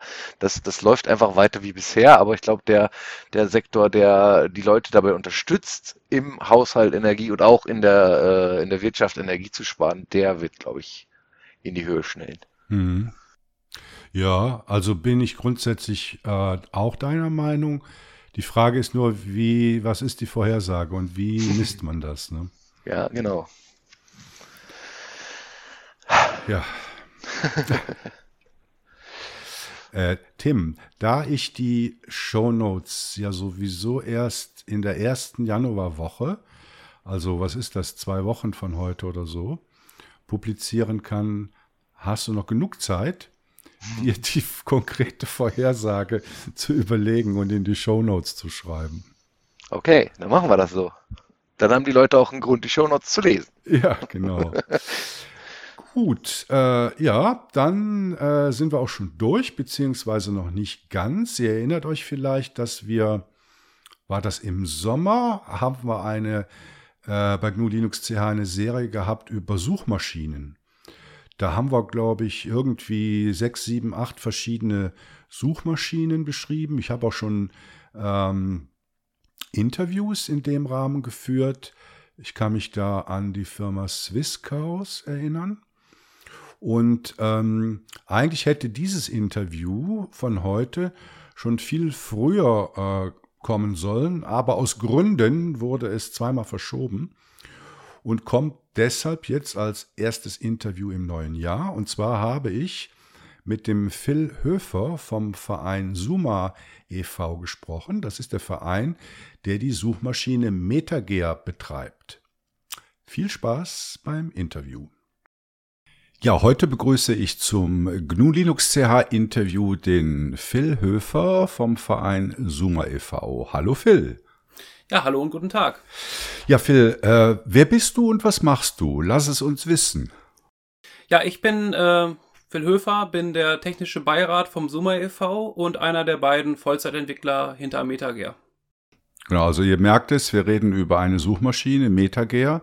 Was MetaGear heißt, das klären wir später noch, aber erstmal reden wir über den Verein Suma e.V. Und lass mich raten, Phil, Suma heißt Suchmaschine. Genau, richtig, richtig genannt. Ähm, wir haben Suchmaschinen nicht nur im Blut, sondern auch im Namen, aber dazu später noch. Ähm, aber ich glaube, du wolltest erstmal wissen, was der Verein Suma e.V. überhaupt macht, was ihn Ja. ausmacht. Und eigentlich ist das noch nicht mal der vollständige Name. Der vollständige Name des Vereins ist nämlich Suma e.V. Verein für freien Wissenszugang. Mhm. Also das steckt noch eine, eine, eine gewisse Menge mehr hinter als nur Suchmaschinen. Wobei aber auch Suchmaschinen das Gründungsthema waren. Und zwar 1996. Jein. Ähm, 1996 ist MetaGear entstanden. Der Summa e.V. hingegen erst 2004. Ähm, wie gesagt, MetaGear erkläre ich gleich. Äh, erstmal der Verein. Äh, wir sehen uns als Verein, der sich Themen verpflichtet, äh, verpflichtet fühlt, größtenteils im Suchmaschinenbereich, aber auch alles, was mit Wissenszugang zu tun hat, was mit ja, freier Information, Zugang zu Informationen und eben auch Datenschutz, Privatsphäre im Bereich der Informationsgewinnung. Wie kann ich mich anonym und äh, oder manchmal auch pseudonym im Web bewegen? Und als Verein haben wir da schon ähm, verschiedenste Aktionen gemacht. Wir waren an Schulen, äh, haben da ähm, Rechercheseminare gegeben bei Schulklassen, wie sie äh, im Internet recherchieren können, wie sie Quellen einordnen können. Dann haben wir einen, äh, einen regelmäßigen Kongress, den wir veranstalten, unseren Summa-Kongress. Den haben wir immer zu verschiedenen Themen. Jetzt vor wenigen Wochen hatten wir einen Summa-Kongress zum Thema äh, Schattenbibliotheken und das Dark Web. Also zum Beispiel das Tor-Netzwerk oder das Freenet. Und dann sind wir noch vorne dabei bei Initiativen wie dem offenen Webindex. Das Mhm. ist quasi eine europäische Initiative, einen europäischen offenen Webindex zu bauen als Gegenpol zu den gigantischen großen Suchindexen in den USA, ähm, damit wir auch hier in Europa eine Alternative aufbauen können, von der wir bisher noch leider keine haben. Ja, ich glaube, das ist ein ganz interessantes Projekt. Da habe ich auch schon drüber geschrieben. Äh, ja, können wir vielleicht äh, nachher noch genauer drauf eingehen. Wie ist denn der Verein auf? Oder wie, was habt ihr denn gemacht mit MetaGear, bevor es den Verein gab? Wie habt ihr das denn gemacht? Genau, also erstmal MetaGear ist eine Metasuchmaschine, die als Forschungsprojekt der Universität Hannover entstanden ist.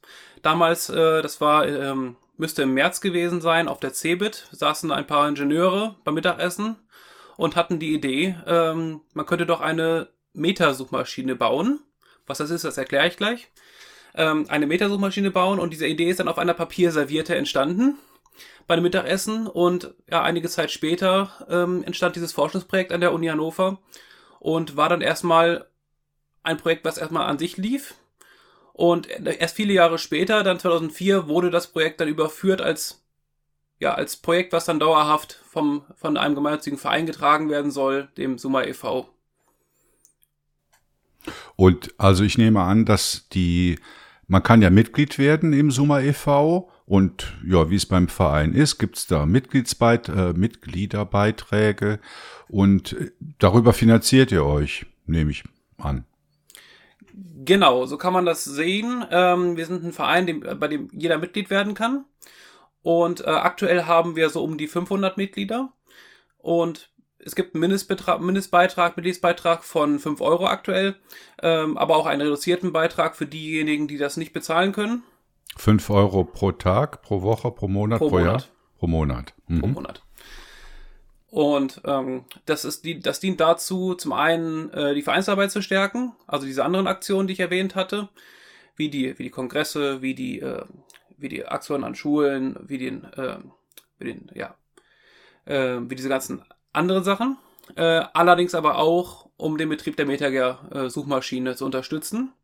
Und äh, die MetaGear-Suchmaschine ist man kann es sagen, der, der, Gründungs, ähm, der Gründungszweck des Vereins, ähm, dafür wurde der Verein gegründet, macht aber halt nicht nur MetaGear. Und genau, neben den Mitgliedsbeiträgen finanzieren wir uns dann aber auch über Werbeeinblendungen auf MetaGear und über Spenden. Mhm. Das sind nur die drei Säulen, auf denen wir da stehen. Wie viel macht das aus, ungefähr so in, in, in Prozent? Also ich sage jetzt mal bösartig, es ist 90 Prozent äh, Werbe ab, also abhängig von Werbeeinkünften oder es ist 80 Prozent durch Spendengelder getragen. Wie, wie ist das ungefähr so? Genaue aktuelle Prozentzahlen habe ich nicht, aber man muss leider schon sagen, dass die Werbung den größeren Teil ausmacht. Okay, ja, das ist, ist ja interessant. Ne? Auch wenn wir da jetzt ähm, auch schon seit äh, schon seit geraumer Zeit ähm, am, am überlegen sind, wie wir das Ganze kippen können. Und es gibt auch die Möglichkeit, äh, das ist eins, einer unserer Pläne, es gibt die Möglichkeit, wenn man dem Verein beitritt, dass man dann Meta werbefrei benutzen kann. Ja, das heißt, Vereinsmitglieder bekommen bei uns ein Kontingent an, äh, an werbefreien Suchen. Und der, der, der, der Gedanke dahinter ist, dass wer bei uns Mitglied im Verein ist, muss keine Werbung sehen. Ja. Also liebe Hörerinnen und Hörer, dann wisst ihr schon jetzt, was ihr machen solltet, gell? Werd, werdet Mitglied im Verein Summa e.V. und finanziert das Ganze, wenn ihr keine Werbung sehen wollt. Aber kommen wir doch jetzt mal zur äh, grundsätzlichen Frage. Also Metager, vielleicht erstmal zum Namen. Also ich habe da zwei Interpretationen. Also Meta ist klar, ne, das erklärst du ja gleich noch, was eine Meta-Suchmaschine ist. Und Gea, da gibt's jetzt zwei Interpretationen. Einmal steht's für Germany, also Deutschland, und einmal steht's für den äh, altdeutschen Begriff des Speers. Mit dem Speer sucht man im Heuhaufen, der Geer. Was stimmt denn? Ja, ähm, du sagtest es schon, diese Interpretation mit dem Speer, ähm, das ist tatsächlich die, die von äh, Wolfgang, von Dr. Wolfgang Sander Beuermann, dem einem der Erfinder hinter Metager äh, und lang, lang, äh, langjährigem äh, Vereinsvorstand, ähm, ja, kommuni so kommuniziert wurde. Ähm, ich selbst bin aber auch der Ansicht, dass äh, die Bezeichnung Deutschlands ähm, als Germany einen nicht wesentlichen Anteil bei der Benennung hatte. Genaueres als, also welche, welche dieser Erklärung es jetzt genau ist, ähm, wird man nicht erfahren. Aber ich, ich denke, dass äh, mindestens das, äh, das Germany äh, mindestens eine Rolle dabei gespielt hatte. Mhm. Sind ja auch beides gute Erklärungen und Made in Germany im IT-Sektor kann ja auch wieder mehr zählen um es mal vorsichtig auszudrücken. Ähm, man, muss, man muss auch bedenken, das war 1996, ähm, die, ähm, diese fantasievoll gewählten Firmennamen, die wir heutzutage kennen, waren damals noch nicht ganz so üblich. Mhm. Genau. Okay, also jetzt die Gretchenfrage. Was ist eine Metasuchmaschine? Genau, Metager ist ähm, eine, man kann auch sogar sagen, man könnte sagen, die erste Metasuchmaschine, die es gibt. Stimmt aber nicht ganz, denn es gab gleichzeitig äh, wurde eine in den USA auch entwickelt. Ähm, die sind aber parallel entstanden, so dass man das quasi sowohl in den USA als auch hier in Deutschland äh, zum äh, ja die Metasuchmaschine erfunden wurde. Und ja, was ist eine Metasuchmaschine? Damals war es so, es gab zum einen viel mehr Suchmaschinen als heute. Es gab viele kleine Suchmaschinen mit vielen kleinen eigenen Indexen. Ähm, zunächst, was ist ein Index? Ein Webindex ist so etwas wie bei einem, wie, wie ein Index hinten in einem Buch drin. Wenn ich etwas zu einem Thema wissen will, klappe ich den Index auf und suche nach dem Thema, was ich, äh, über das ich etwas wissen möchte. Und dann stehen da Seitenzahlen drin für dieses Buch. Und ein Webindex kann man sich so vorstellen, dass es ein großer, großer Index mit ganz vielen Begriffen, Themen und ja, Suchbegriffen ist. Und da gucke ich rein und äh, finde dann Webseiten, also nicht Seitenzahlen, sondern richtige Webseiten, an denen ich Sachen zu diesem Thema finden kann. Das ist so die, die ursprüngliche Definition, was wie so ein Index ist. Heutzutage sind, sind Webindex natürlich viel, viel, viel größer, werden auch, äh, werden auch nur ähm, automatisch gepflegt. Früher gab es auch mal Webkataloge, die manuell gepflegt wurden. Und wir hatten die Lage 1996, es gab viele Suchmaschinen, alle mit eigenem Index. Und keiner dieser Indexe war vollständig. Konnten sie gar nicht sein. Geht auch heutzutage nicht. Und wenn man wirklich ähm, tief recherchieren wollte im Web, musste man mehrere Suchmaschinen benutzen. Und das hieß zum einen, man musste sie nacheinander aufrufen, überall den Suchbegriff neu eingeben. Und das war ein riesiger Aufwand, weil für jede Suchmaschine musste man da immer diesen Suchbegriff da neu rein einfügen in die Suchmaske. Äh, es gab dann Programme, die das für einen gemacht haben, wo man nur einmal den Suchbegriff eingeben musste und es hat gleich mehrere Fenster geöffnet mit den Suchergebnissen. Aber es gab immer noch das Problem, dass man mehrere Suchergebnislisten hatte, die man alle sichten musste. Und da war dann die Idee, kann man das Ganze nicht automatisieren. Sprich ein Programm, das mehrere Suchmaschinen abfragt und die Ergebnisse dann zusammenwebt zu einer großen Ergebnisliste, die dann eben einen größeren Anteil des Webs abdeckt. Und das ist die Metasuchmaschine. Mhm. Welche Vor- und Nachteile gibt es bei einer Metasuchmaschine? Genau, es, es, äh, das, die Frage impliziert ja schon, dass es sowohl Vor- als auch Nachteile gibt und äh, das ist leider so. Ähm, den Vorteil hat man hoffentlich schon rausgehört. Man deckt einen größeren Teil, dadurch, dass man mehrere Suchmaschinen abruft, deckt man einen größeren Teil des Webs ab. Das heißt, die Seite, die man sucht, ist mit höherer Wahrscheinlichkeit unter den Seiten drin. Man erhöht auch die Vielfalt in der Suche. Und dadurch, dass man die Vielfalt der Suche erhöht, mehr Seiten zu sehen bekommt, hat man aber auch gleichzeitig ähm, eine gegenteilige Wirkung, und zwar verringert man die Präzision.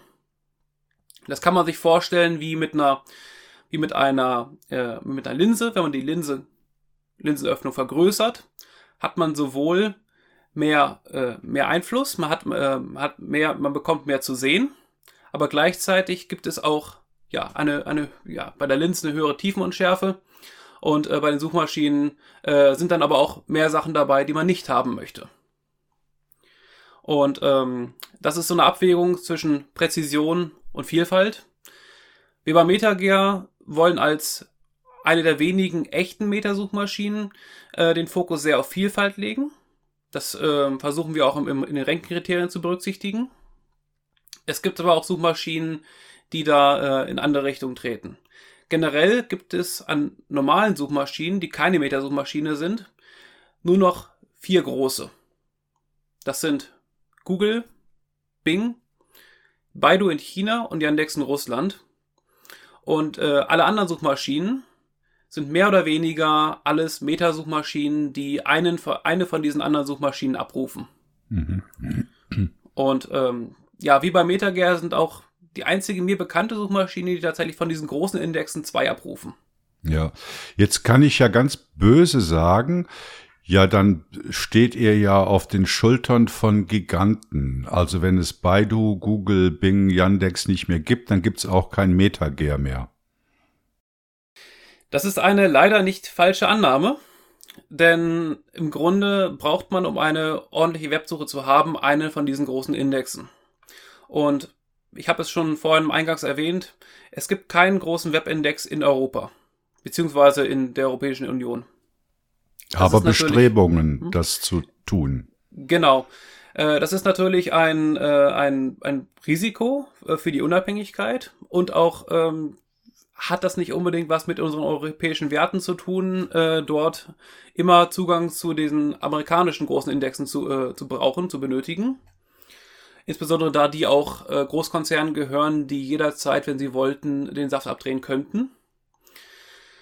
Deswegen gibt es Bestrebungen, einen europäischen offenen Webindex zu schaffen, nicht als europäisches Großunternehmen, als, als europäisches Google, sondern stattdessen als kollaboratives Projekt zwischen, zwischen Staaten mit, nach der europäischen Idee äh, des Föderalismus. Und das ist ein Projekt, was jetzt tatsächlich ja, vor wenigen Wochen ähm, als richtiges EU-gefördertes Projekt angelaufen ist und äh, jetzt drei, drei Jahre laufen wird. Und ich hoffe, in drei Jahren sind wir da sehr viel weiter und haben neben, äh, neben einem funktionsfähigen Prototypen ähm, auch schon ja, zukunftsfähige Konzepte, wie wir einen solchen Index in, in der EU erhalten und ja, fördern können. Also das ist natürlich eine tolle Idee. Äh, mir kommt gerade so eine Erinnerung in den Sinn, dass dieses Projekt mit viel zu wenig Geld ausgestattet ist. Ja, ähm, lustigerweise saßen wir beim Kickoff-Meeting und haben gesehen, oh ja, wir haben einen äh, Artikel auf Hacker News gefunden, der genau über uns berichtet. Und die Reaktion ging in eine von beiden Richtungen. Entweder, das ist viel zu viel Geld, wieder, da wird wieder Geld verbrannt. Und die andere Richtung ist, oh, das ist viel wenig, ihr könnt ja gar nichts mit, äh, mit bewegen.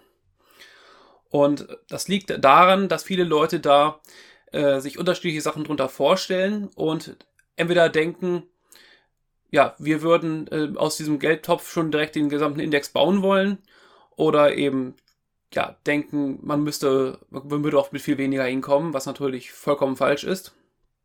Die Idee hinter dem aktuellen Projekt ist es nicht, den fertigen Index zu bauen, sondern es geht hier eher um die Vorbereitungsmaßnahmen, um die ähm, Schaffung von Konzepten, wie dieser Index funktionieren kann und um die Schaffung von Prototypen. Also im Prinzip geht es darum, schon den, den, den Blueprint zu erarbeiten und zu zeigen, dass, wenn man da noch mehr Geld reingießt, dass es funktionieren kann. Mhm. Wie muss man sich das denn jetzt vorstellen? Also MetaGear zapft, äh, ich weiß jetzt gar nicht, äh, ich sag jetzt mal einfach was, Bing, Suchergebnisse an. Habt ihr dann einen Vertrag mit Microsoft, dass ihr das dürft und da so einen API-Zugriff bekommt? Oder wie muss man sich diesem, den Meta-Zugriff vorstellen? Genau, es gibt im Wesentlichen äh, bei Metasuchmaschinen zwei verbreitete Modelle. Äh, zum einen gibt es das, was eigentlich am verbreitetsten ist, was äh, Metasuchmaschinen wie äh, die, die auf Circs basieren. Das ist eine Open Source Software, äh, wie übrigens MetaGear auch. Ähm, diese, diese Suchmaschinen nutzen ein Verfahren namens Scraping. Also das Circs ist eine Software, die ruft quasi wie, wie ein echter Nutzer Suchmaschinen auf und scraped, also kratzt die Ergebnisse aus dieser normalen Webseite heraus, also über keine API, sondern über äh, ein einfaches äh, Abrufen der Suchergebnisse und liest sie dann quasi aus der Webseite raus. Das also darf ich ähm, das mal kurz übersetzen? Mhm. Also das Scraping bedeutet praktisch, es ist genau das gleiche, als wenn man jetzt im Webbrowser ist. Man geht auf Bing oder irgendeine andere Suchmaschine, gibt den Suchbegriff ein, dann kommen die Ergebnisse und dann geht ihr hin und nehmt praktisch den HTML-Code von der Liste dieser Suchergebnisse und parst da die Ergebnisse raus. Genau, das ist das, was Circs zum Beispiel tut. Mhm. Ähm, ich sagte, es gibt zwei Verfahren. Äh, wir verwenden ein anderes Verfahren. Wir haben tatsächlich eine API zu, äh, zu Bing. Wir haben auch eine zu Yahoo, was im Prinzip der gleiche Index ist. Oder sogar dasselbe. Und ähm, wir verwenden kein Scraping. Das haben wir uns vor Jahren mal als Grundlage gesetzt und gesagt, wir wollen kein Scrapen. Wir finden das bei einer Suchmaschine, wie wir sie sein wollen, finden wir das nicht, ähm, nicht die nette Art. Und äh, das sorgt bei Circs zum Beispiel auch dafür, dass regelmäßig äh, Google-Ergebnisse äh, fehlen, weil Google ähm, ja hier einen, ähm, einen Bot-Zugang erkannt hat und diesen blockiert. Äh, deswegen haben wir gesagt, wir wollen, um da eine gewisse Stabilität zu haben, wollen wir nur über API-Schnittstellen äh, die Ergebnisse abrufen und haben auch für jede, für jede Suchmaschine, die wir abfragen, äh, eine Absprache mit der oder einen Vertrag. Das heißt aber auch, wenn jetzt, äh, ich sag mal wieder, Bing erfindet den Phil Höfer und Suma e.V., die mögen wir jetzt nicht mehr, dann können die euch auch die Schnittstelle abdrehen. Genau. Und das, das, deswegen, es gibt diese zwei Verfahren und ich denke, beide sind berechtigt. Beide sind, ähm, beide haben ihre Daseinsberechtigung. Es gibt die, gibt die nette Art, das Ganze, ähm, das Ganze mit denen abzuklären. Und es gibt die ähm, Guerilla-Art, äh, das wie Circs zu machen und ähm, ja, und einfach abzurufen. Und solange, solange es über die API funktioniert, ist das eine super Sache. Und wenn irgendwann das irgendwann nicht mehr geht, dann muss man wohl zu anderen Mitteln greifen. Mhm. Verlangen die, die, die Indexbetreiber denn Geld dafür, dass man die API benutzt? Ähm, das variiert nach Index. Okay, also es gibt welche, da muss man für zahlen. Genau, wir bezahlen tatsächlich für manche Ergebnisse. Ähm, bei manchen Suchmaschinen äh, bezahlen wir sogar überhaupt dafür, dass diese, äh, dass diese Indexe existieren. Und ähm, also wir haben da eine, eine ich denke mal, eine, eine, eine Vielartigkeit drin, die ganz gut ist. Wir versuchen auch als äh, jetzt auch im Sinne des Vereins ähm, Suchmaschinen, kleinere Suchmaschinen zu fördern. Einerseits, indem wir sie einbinden, andererseits, indem wir auch teilweise dort, wo es nicht möglich ist, äh, den Betrieb weiterzumachen, anbieten, den Betrieb zu stützen. Also wir äh, haben nämlich in den letzten Jahren, das muss man dazu sagen, ein nicht unerhebliches Suchmaschinensterben gehabt. Ich habe gesagt, früher gab es mal sehr viele Suchmaschinen mit eigenen Indexen Und äh, heutzutage sind das sehr, sehr viel weniger äh, an großen Indexen, wie gesagt, nur noch die vier, wobei, wobei Huawei baut ja gerade einen neuen eigenen auf, aber das ist jetzt wieder ein Großkonzern. Und es gab auch mal eine, äh, eine relativ gute deutsche Suchmaschine namens Deusu, ähm, die leider auch aus persönlichen Gründen eingestellt wurde. Die hätten wir beinahe äh, noch in Metager mit reinbekommen, ähm, hat dann aber leider nicht mehr geklappt. Aber im Grunde gibt es dieses Suchmaschinensterben und es sind immer, immer mehr Suchmaschinen haben aufgegeben. Und das ist ein Trend, wo wir, äh, den wir gerne umkehren würden. Mhm. Wie muss man sich denn jetzt die technische Infrastruktur hinter MetaGear vorstellen? Habt ihr da irgendwie eine Halle mit äh, 3000 Servern auf der grünen Heide stehen oder steht ein Server bei dir unterm Schreibtisch? Ja, äh, was dazwischen natürlich. Ähm, die Halle mit den 3000 Servern, die wäre natürlich schön, wenn wir die hätten. Aber nein, äh, wir haben äh, nur einige, ja, einige im, im niedrigen zweistelligen Bereich an Servern und auch in unterschiedlicher Größe. Und im Grunde haben wir diese Server zusammengeschaltet zu einem, jetzt rede ich mal mit Fachbegriffen, zu einem Kubernetes-Cluster. Mhm. Ähm, das heißt, die, die Ressourcen, die wir haben, die, äh, die, ja, die Ressourcen werden zusammengeschaltet und werden ähm, von den äh, Programmen genutzt, die sie gerade benötigen. Das heißt, wenn ich, äh, wenn ich auf einem Server Speicherplatz brauche, wird der dynamisch angefordert und dem Programm, das sie, das sie braucht, zugewiesen. Und wir haben wirklich für die, für die äh, Metager-Suche gibt es extra Prozesse, die nichts anderes machen, als Such Suchergebnisse abrufen. Und da gibt es andere Prozesse, die die äh, abgerufenen Suchergebnisse ja, ranken, sortieren und dann ausliefern. Mhm. Also wir haben ja im August bei GNU Linux CH so eine Serie gestartet mit privatsphärefreundlichen Suchmaschinen und da war natürlich auch MetaGear mit dabei und MetaGear hat auch von der Punktezahl gewonnen äh, in diesem Vergleichstests. Ihr findet in den Show Notes dann auch nochmal den Link auf die Serie und auch auf die Bewertung von MetaGear selbst. Ähm, aber da gab es natürlich auch ein paar Sachen, die äh, mich gestört haben. Ähm, also eine Sache haben wir im Vorfeld schon besprochen. Es gab so ein bisschen eine Unordnung beim Aufbau der Bildsuchergebnisse. Das ist mittlerweile nicht mehr der Fall. Das hat sich gelegt. Dann ist es so, dass wenn man in der Bildsuche ein Bild anklickt, dann bekommt man nicht wie gewohnt erstmal so eine Metavorschau von dem Bild, sondern springt direkt auf die Quelle des Bildes und auch bei den Karten. Also es gibt halt, äh, ja, wie man das kennt, oder Webergebnisse, Bildergebnisse, äh, News-Ergebnisse und noch vieles mehr bei MetaGear, aber auch eine Kartenanwendung. Und die öffnet sich dann aber auch in einem eigenen Tab. Äh, Phil, kannst du so dieses Suchangebot von MetaGear mal beschreiben und auch was äh, für Entscheidungen dahinter steckten, dass man Dinge tut oder nicht tut? Ja, ähm, also du hast das schon richtig gesagt. Wir haben bei MetaGear verschiedene Suchmodi, beziehungsweise wir nennen das äh, einen Suchfokus. Und ähm, jeder dieser Suchfoki oder Fokusse äh, hat eine andere Funktion. Also wir haben natürlich die normale Websuche, wir haben die Bildersuche, wir haben eine Nachrichtensuche, dann die Kartensuche, die eigentlich ein separater Dienst ist, unser maps.metager.de. Und ähm, dann noch haben wir noch andere Dienste, wie zum Beispiel den Metager Assoziator, der auch schon seit langer, langer Zeit existiert und äh, immer wieder gerne empfohlen wird, wie wir lesen in, in Blogbeiträgen, ähm, wundern wir uns immer wieder, oh ja, der Metager Assoziator wurde auch erwähnt. Ähm, aber im Grunde die, die wesentlichen ähm, Such, Suchmodi, die man sehen kann, sind die, äh, sind die Websuche, die Bildersuche und solche Sachen. Im Grunde sind viele der Entscheidungen, die man in Metager findet und die, selbst, die einem vielleicht seltsam vorkommen oder die anders sind als bei äh, anderen Suchmaschinen, sind entweder historischer Natur oder wir haben uns was dabei gedacht. Ähm, tatsächlich, das Öffnen im neuen Tab ist eine Sache, die bei uns historisch schon immer sehr verbreitet gewesen ist.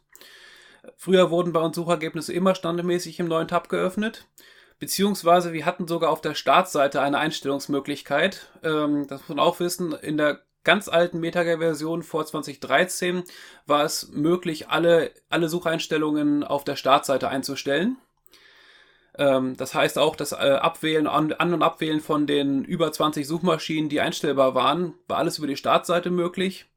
Wir haben uns dann den, äh, den modernen Geflogenheiten äh, gebeugt und das Ganze auf eine extra Einstellungsseite verfrachtet.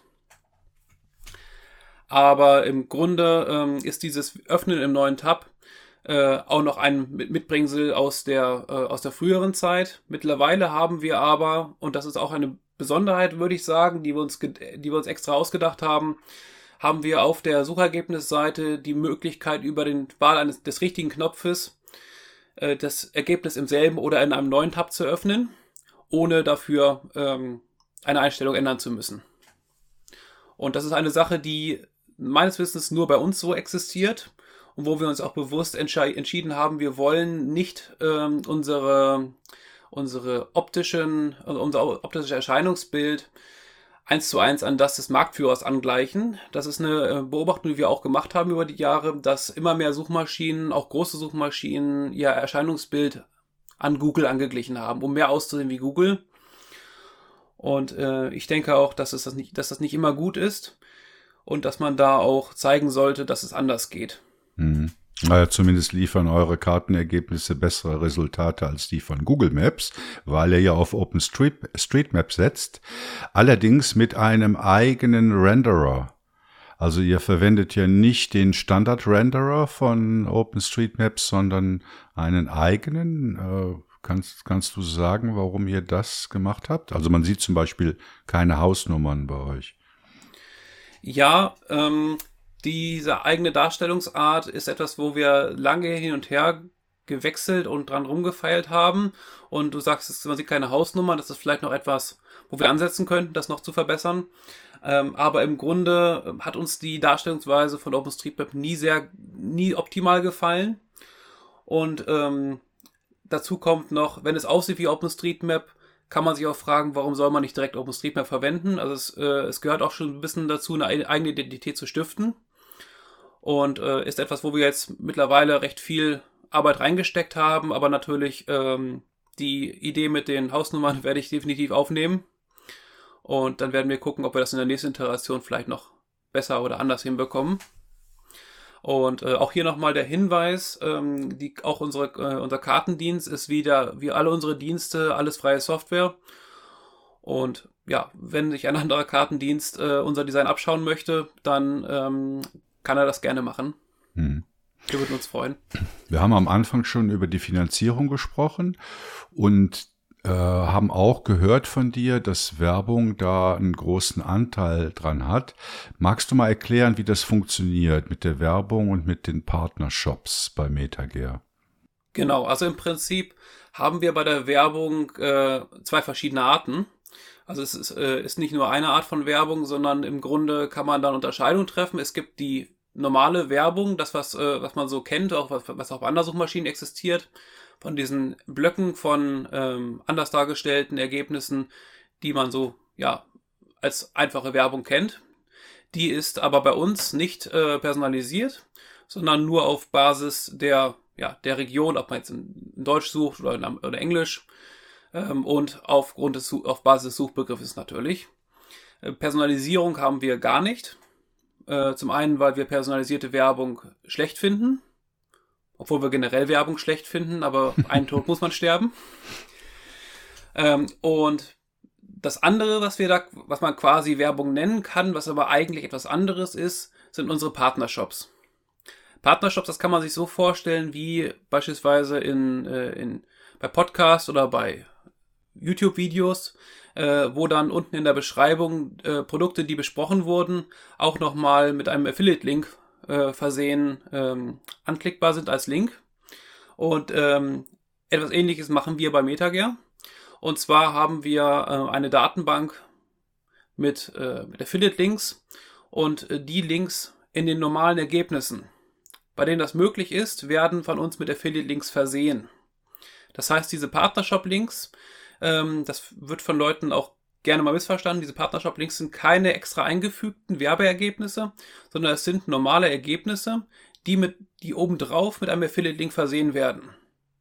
Das heißt, die entsprechen tatsächlich dem, was man als Ergebnis sehen würde, äh, auch wenn keine Werbung da wäre. Und wir erweitern diese nur, dass eben, wenn, wenn man äh, auf einer Shopseite ist oder auf, äh, wenn man dort irgendwo ein, ein Abo abschließt, ähm, dass wir dann in dem Fall, äh, wie bei Affiliate Links üblich, noch einen kleinen Anteil davon bekommen. Mhm. Oder pro Klick, es, es variiert nach, nach, äh, nach Programm. Und die Werbesuchergebnisse, die eben Werbung und Partnershops anzeigen, sind aber ganz klar als solche gekennzeichnet. Genau, also entweder mit der Markierung Werbung oder der Markierung Partnershop. Mhm. Und ähm, wenn man jetzt ein, ja, ich habe glaube ich damals im August bei meinem Test Nagellack als Suchbegriff verwendet. Äh, mit wie vielen äh, Werbelinks oder Partnershop-Links kann man denn da rechnen? Ähm, das variiert tatsächlich ähm, sowohl nach äh, Bildschirmgröße, weil wir wollen den, wir wollen den äh, auf Mobilgeräten ähm, den Bildschirm nicht mit Werbung überfrachten, äh, als auch nach ähm, ja, wie viel Werbung wir gerade haben. Also die Werbung bekommen wir von Yahoo.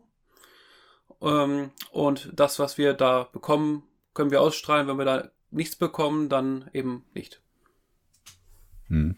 Was das, ist, das ist in Blöcken. Das heißt, äh, wir äh, haben, wir, wir, liefern nicht alles direkt am Anfang, sondern ähm, am Anfang ein paar und dann äh, weiter hinten noch mehr.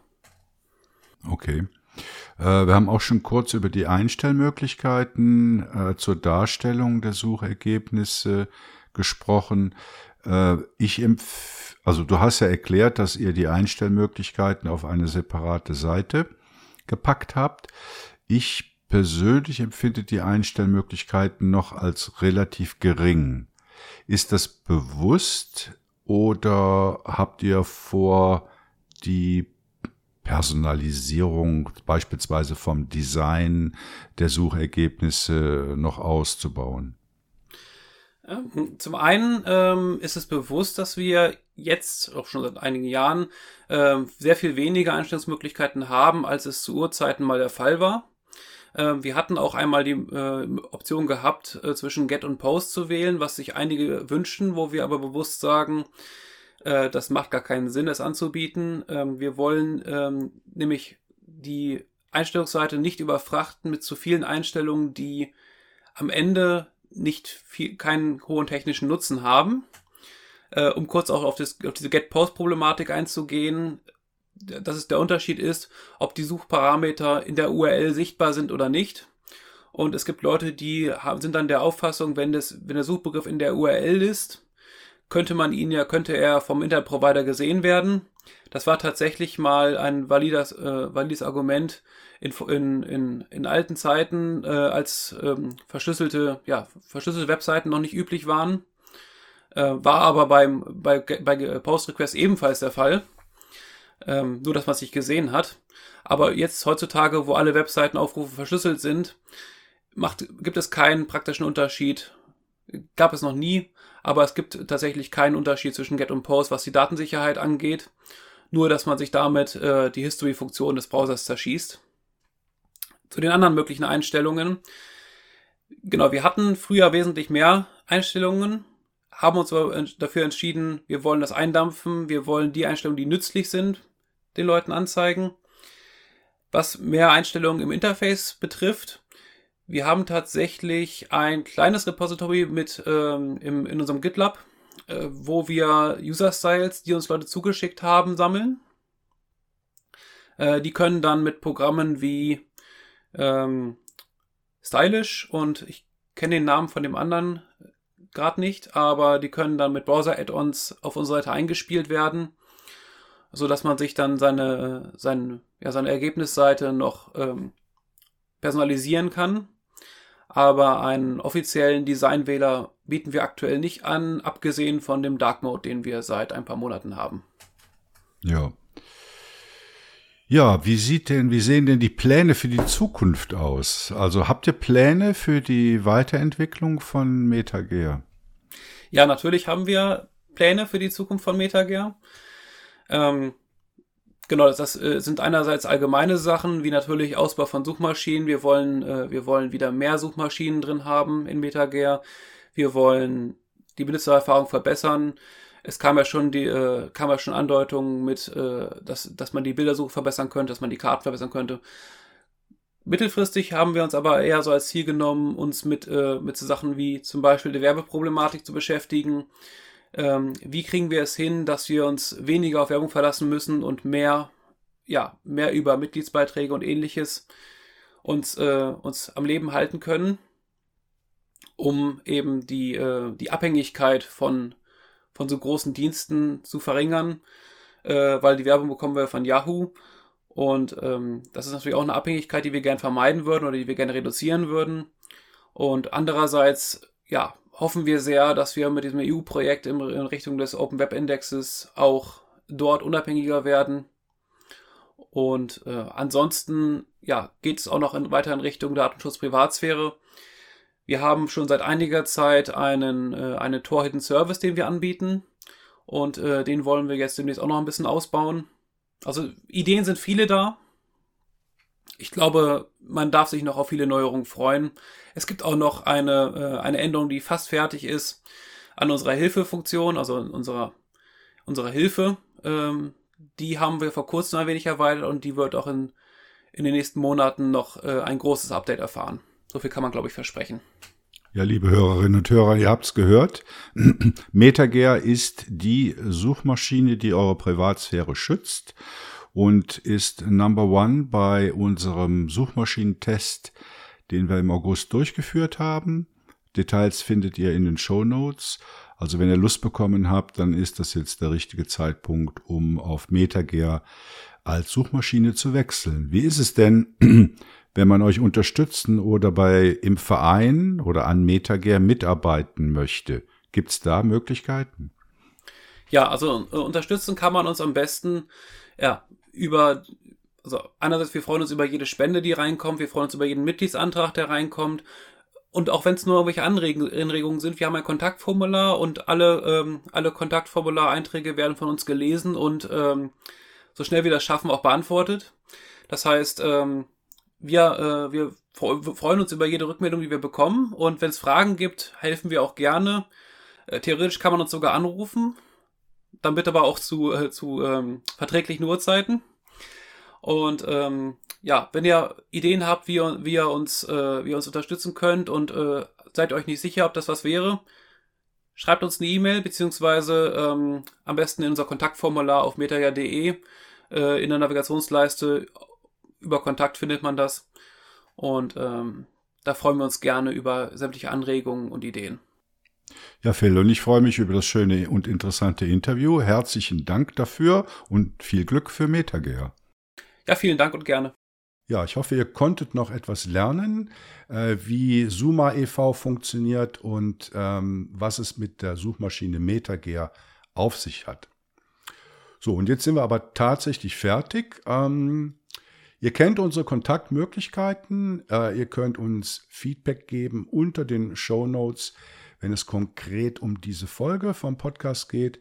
Und ansonsten könnt ihr uns über Matrix, äh, Telegram, Mastodon oder per E-Mail erreichen. Die Adressen findet ihr alle auf unserer Webseite. Ich weiß gar nicht, ob wir Telegram wollten wir doch nicht mehr weitermachen. Ja, ja, ich glaube, da ist Telegram. das letzte Wort noch nicht so ganz drüber gesprochen. Also, ihr habt diese Möglichkeiten noch. Eine davon wird auf jeden Fall noch funktionieren.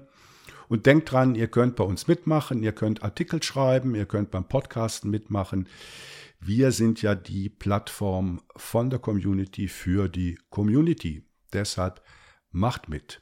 Herzlichen Dank, Tim, dir auch fürs Mitpodcasten. Danke, dir auch. Und dann ja, wünsche ich euch einen schönen Januar. Genau, und ein erfolgreiches 2023. Okay, äh, bis ciao. Dann. Tschüss.